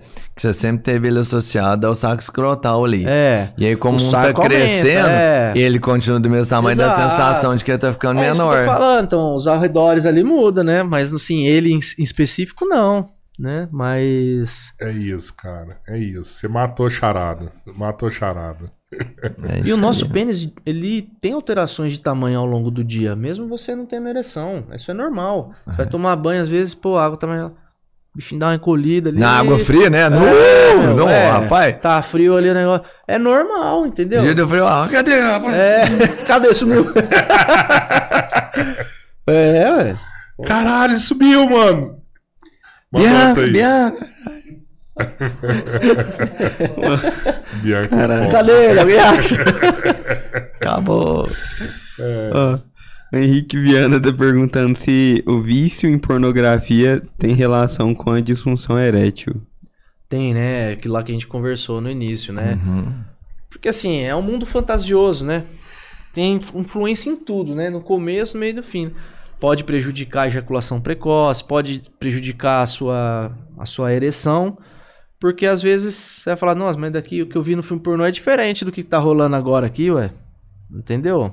Cria uma fantasia na cabeça Exato. do homem, entendeu? Tem que saber discernir do que, que é realidade e o que, que é fantasia, né? É tudo uma ligação, né, Ligação, cara? Mente, corpo. Não, não adianta. Se a tá nossa tudo- mente não estiver bem, o sexo não rola, não. É, não tem é jeito. isso. E aí, Arthur? E aí, ó, o Gustavo Gabriel perguntou, ele falou assim, olá pessoal, doutor Stefano, já existem estudos com a célula TECAR para os casos de, de câncer de próstata? Tem, hoje nós temos estudos genéticos, né, que mostram aí a probabilidade da pessoa ter um câncer, tudo. Isso daí já está sendo feito, inclusive, nos grandes centros aí, São Paulo. Eu tive num congresso agora, é, recentemente, de congresso oncológico, né, que dos principais expoentes aí da, da minha área, né, Dr. Rafael Coelho aí, ele explicou bem isso daí. Então, às vezes, naqueles casos você está em dúvida ali, pô, vou biopsiar ou não, o paciente tudo, às vezes, já- hoje já tem marcadores genéticos, né? O, problema é o preço, acessibilidade, né? Mas é, eu, eu vi uma parada dessa, inclusive Ribeirão Preto tá muito pioneira nesse estudo. É, USP Ribeirão, né? né? Então, e, tem- e a que eu vi era de. é, não sei se tem a mesma coisa, mas era voltada à leucemia. É, E os caras fizeram um estudo dessa célula, né? E estão curando sim. a leucemia. E, e esse estudo já existe nos Estados Unidos, mas lá nos Estados Unidos é um tratamento, tipo assim, de 300 mil dólares, É, né? E lá, não, é isso, lá né? não tem SUS nem nada, né? Então é muito caro. Ah, Alguns brasileiros já foram para os Estados Unidos fazer esse tratamento. É um tratamento de mais de um milhão e Um meio milhão, de reais, é, né? um Fora milhão e meio de reais. alojamento, tudo mais, você vai ter Só que que, o, o legal da, da, da USP Ribeirão tá sendo pioneira nisso aí é que eles também conseguiram reduzir muito o custo disso aí. É, isso Aqui no é- Brasil vai sair é tipo por importante, 100 né? mil reais. É, que aí já é. Já fica Bem É assim, fora é da igual assim, igual eu tô falando, você vai num congresso lá e você vê, beleza, essas tecnologias que tem e tudo, mas na hora que a gente joga pra nossa realidade, de uma cidade igual Araguari, de uma, da maioria das cidades brasileiras, Sim. o paciente tem dificuldade de pagar uma ressonância que custa 800 reais, 700 reais, É. você entendeu? Então assim, como é que você vai propor uma coisa dessa pro paciente? Pô, é um empresário mesmo que, né, alguém com muito dinheiro aí, Um político. político, jogador de futebol, alguém aí. É um cara, meu, celebridade mesmo que vai conseguir fazer isso. Cara, mas eu não sei se Mas você... com certeza o início, tudo Uhum. que a gente tem hoje que, foi, que é acessível, uma tomografia, um ultrassom, no passado foi muito caro. Muito então, mais, né? o importante é começar, sem sombra de dúvida. É, é. Mas a realidade é muito diferente, né? Eu, eu não sei se você tem essa percepção, cara. É, para mim, a, a nossa medicina, os nossos profissionais são muito foda, sabe? É, você pegar de parâmetro o, o médico dos Estados Unidos, ah, é lógico que né, lá tem, tem as pesquisas, tem material avançado, tem investimento, tem tudo, né? Mas o profissional daqui é muito diferente do profissional lá de fora. É. É, nossa medicina aqui é incrível, cara. É, o. Rodrigo. Tem, tem duas partes desse ponto Ah. aí. Uma parte que eu concordo, outra que Você discorda. Discordo, né? Sem sombra de dúvida, tem instituições aqui no Brasil que não devem para nenhuma outra do mundo, né? né? USP, Unicamp, Unifesp, tem várias, Unesp. Eu tô sendo. Não posso nem começar a citar Aham. aqui, senão vou esquecer algumas. Sim, aí todas, né? maioria que trabalham em pesquisa, tudo. Tem muitas faculdades boas, muito profissional bom saindo. Só que de uns bons anos pra cá, por outro lado, a medicina no Brasil banalizou muito, cara. No sentido, assim, do, da formação do médico mesmo, Entendi. entendeu? Entendi. Virou uma fábrica de diploma, não virou formação de qualidade. Você acha que lá na frente a gente pode estar mudando esse Ó, discurso? até, assim, claro que isso daqui pode ter envolvimento de cunho político, não quero Sim, entrar nesse não, assunto, não, não, né? não. Imagina, não é isso daqui que eu tô... Mas, só pra vocês terem ideia, nós tínhamos 90 e poucas faculdades de medicina até... Hoje nós temos mais de 400, é o país que mais tem médico por habitante no mundo. Não falta médico no Brasil. Entendeu? Cara, então aqui. o que aqui- falta é distribuição dos mesmos. É, tem, aqui tem muito, mas lá no norte não tem nada. né? É, eu sou de São Paulo, sou do interior de São Paulo. Um dos motivos que eu não quis ficar lá em São Paulo foi por conta disso. Mercado de trabalho lá. Você chacoalhar uma árvore lá, cai sem médico. Tá lotado, não tem como. Forma muita gente por ano. Né? Que a gente tem qualidade, tudo, isso sem dúvida, mas eu acho que tinha que ter um controle, sabe? Que é o ponto que eu discordo um pouquinho de você. Entendi. Porque é uma, às vezes são é, medidas e discursos muito populistas usados por políticos em geral, não estou falando de um lado ou de outro, não. E que alimenta isso para a população, né? Falta médico. Não, não falta médico. Falta uma distribuição, remuneração boa. Pô, você quer trabalhar lá na. É, e aí eu já acho que falta política, tá? Porque essa é a Exato. obrigação do político. Exato. É atender Só que a o que população acontece? Aí dar eu tiro- Ah, mas é que virou uma máquina de dinheiro. É, né? uma máquina, é. O cara É. formar um médico hoje é coisa de um milhão de reais, mais, né? Pra, pra formar numa particular, pra É, mais. né? é, então, assim, então. os caras ganham muito dinheiro É. com isso, né, velho? Exato. Então, assim, é, isso é uma pena porque você acaba alterando, é, afetando a qualidade, né? É. Entendeu? É, Total. não tô querendo. in- Independente, faculdade pública ou privada, né? Aham. É, mas você acaba afetando, porque hoje a a oferta é muito grande, vaga, tudo. Não é igual era no passado lá, que era super difícil, né? E isso vai. Isso gera lá na frente resultado, entendeu? Eu, eu, eu, Qualidade. eu acho, cara, que uh, é, é isso, é isso que você falou. Lá na frente a gente pode sofrer com isso daí. É. Há um ponto que até o Robertinho pode falar melhor do que eu. Eu lembro de uma época que a gente começou a formar muito advogado. Muito advogado, muito É. advogado, muito advogado. E eu acho que foi bem quando surgiu a parada da OAB, né? Que, ó, além de formar, É. agora tem que fazer uma prova, Prova, sim, é. sim, É, sim. isso daí logo logo né, vai ter, né, na vai ter que medicina. fazer Não tem jeito do tipo, pra né, bloquear, cara? porque... Só que olha que louco. Vai lá, um pai e uma mãe gasta um milhão, um milhão e meio pra formar um filho, aí não passa na prova, você não pode exercer. Será que podia esperar chegar lá na frente pra acontecer isso? Ou lá na base, falar, não, Exatamente. Só tem essas opções aqui, ó. Você se vira pra, pra passar aqui. Que aqui é. Entendeu? Porque aí todo mundo que se forma vai poder trabalhar. Dá uma meritocracia melhor, né? Fica Exato. mais mérito. É. Então isso aconteceu Mas com todas as falar- profissões, é, mas né? eles vão falar isso aí, eu Direito, já sei. você falou. Falando de política, a gente já tá falando É. aqui sobre isso. Eles vão falar que a oportunidade fica na mão da- de quem tem a maior renda e tudo mais, É. porque aí o cara consegue. Então, mas aí eu tô com. Tira a oportunidade, É. você entende, de quem Exato. é Aí financeiramente. por que, que não melhora a educação de base? Mas, não. Entendeu? Aí, aí, É, não, é- é aí vira assim, uma não. bola de neve. Mas é isso aí. É. O erro tá só nisso. O, o erro tá é na base. na base. Aí a- o É, erro na base tem reflete em tudo isso, né? É. Pô, hoje a gente tem faculdades aí no geral que você não precisa ir na aula, cara. Tem, pior que Verdade, tem. é, tem, ué. cara. Tem demais. Como é tem que demais, faz é, isso? é. Eu fico imaginando, você fala, cara, que doideira, né? Uma vez eu, eu e o Robertinho, a gente encontrou um médico de, de Uberlândia e o cara é um, um ícone Aham. na UFO, né?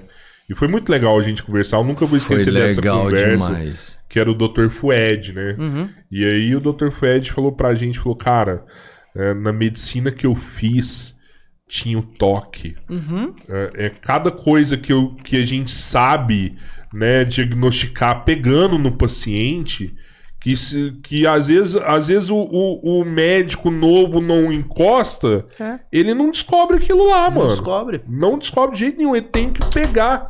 E aí começou a dar exemplo pra gente, eu não, Não, né, ele- não tenho conhecimento ele que tem- ele tem, mas Ele foi tem tipo surreal. 5 mil cirurgias que ele já É, realizou. Muito fodido, muito fodido. E se eu não me engano, de 5 mil cirurgias, ele, ele perdeu um paciente até hoje. Pois é.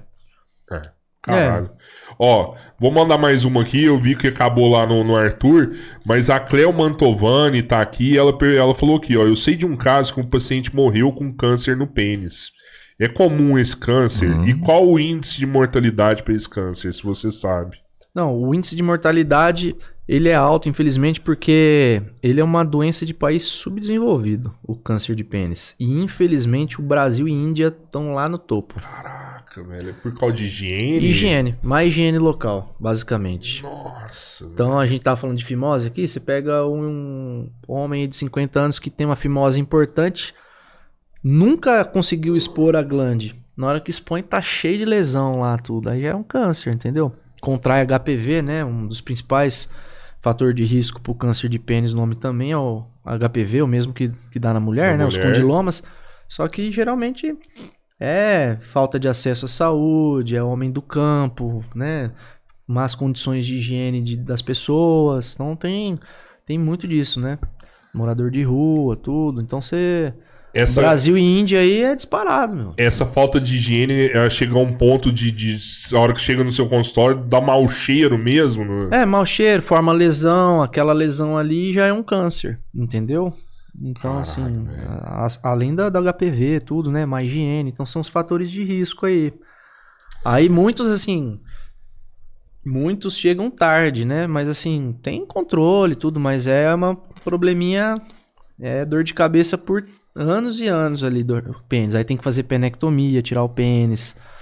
Às vezes a gente consegue preservar um pouco, às vezes não. Às vezes tem que estender, porque o câncer de pênis ele é drenado pelos vasos, pelos gânglios que nós temos aqui na, na região da virilha, lá por dentro. Às vezes já migra para esses gânglios, tem que tirar também.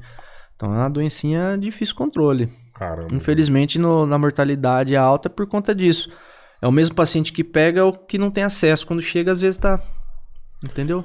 Ó, tem uma galera aqui mandando um abraço pra você, Randall, é, pessoal Ó, Randall, elogiando. A nossa pauta de hoje também.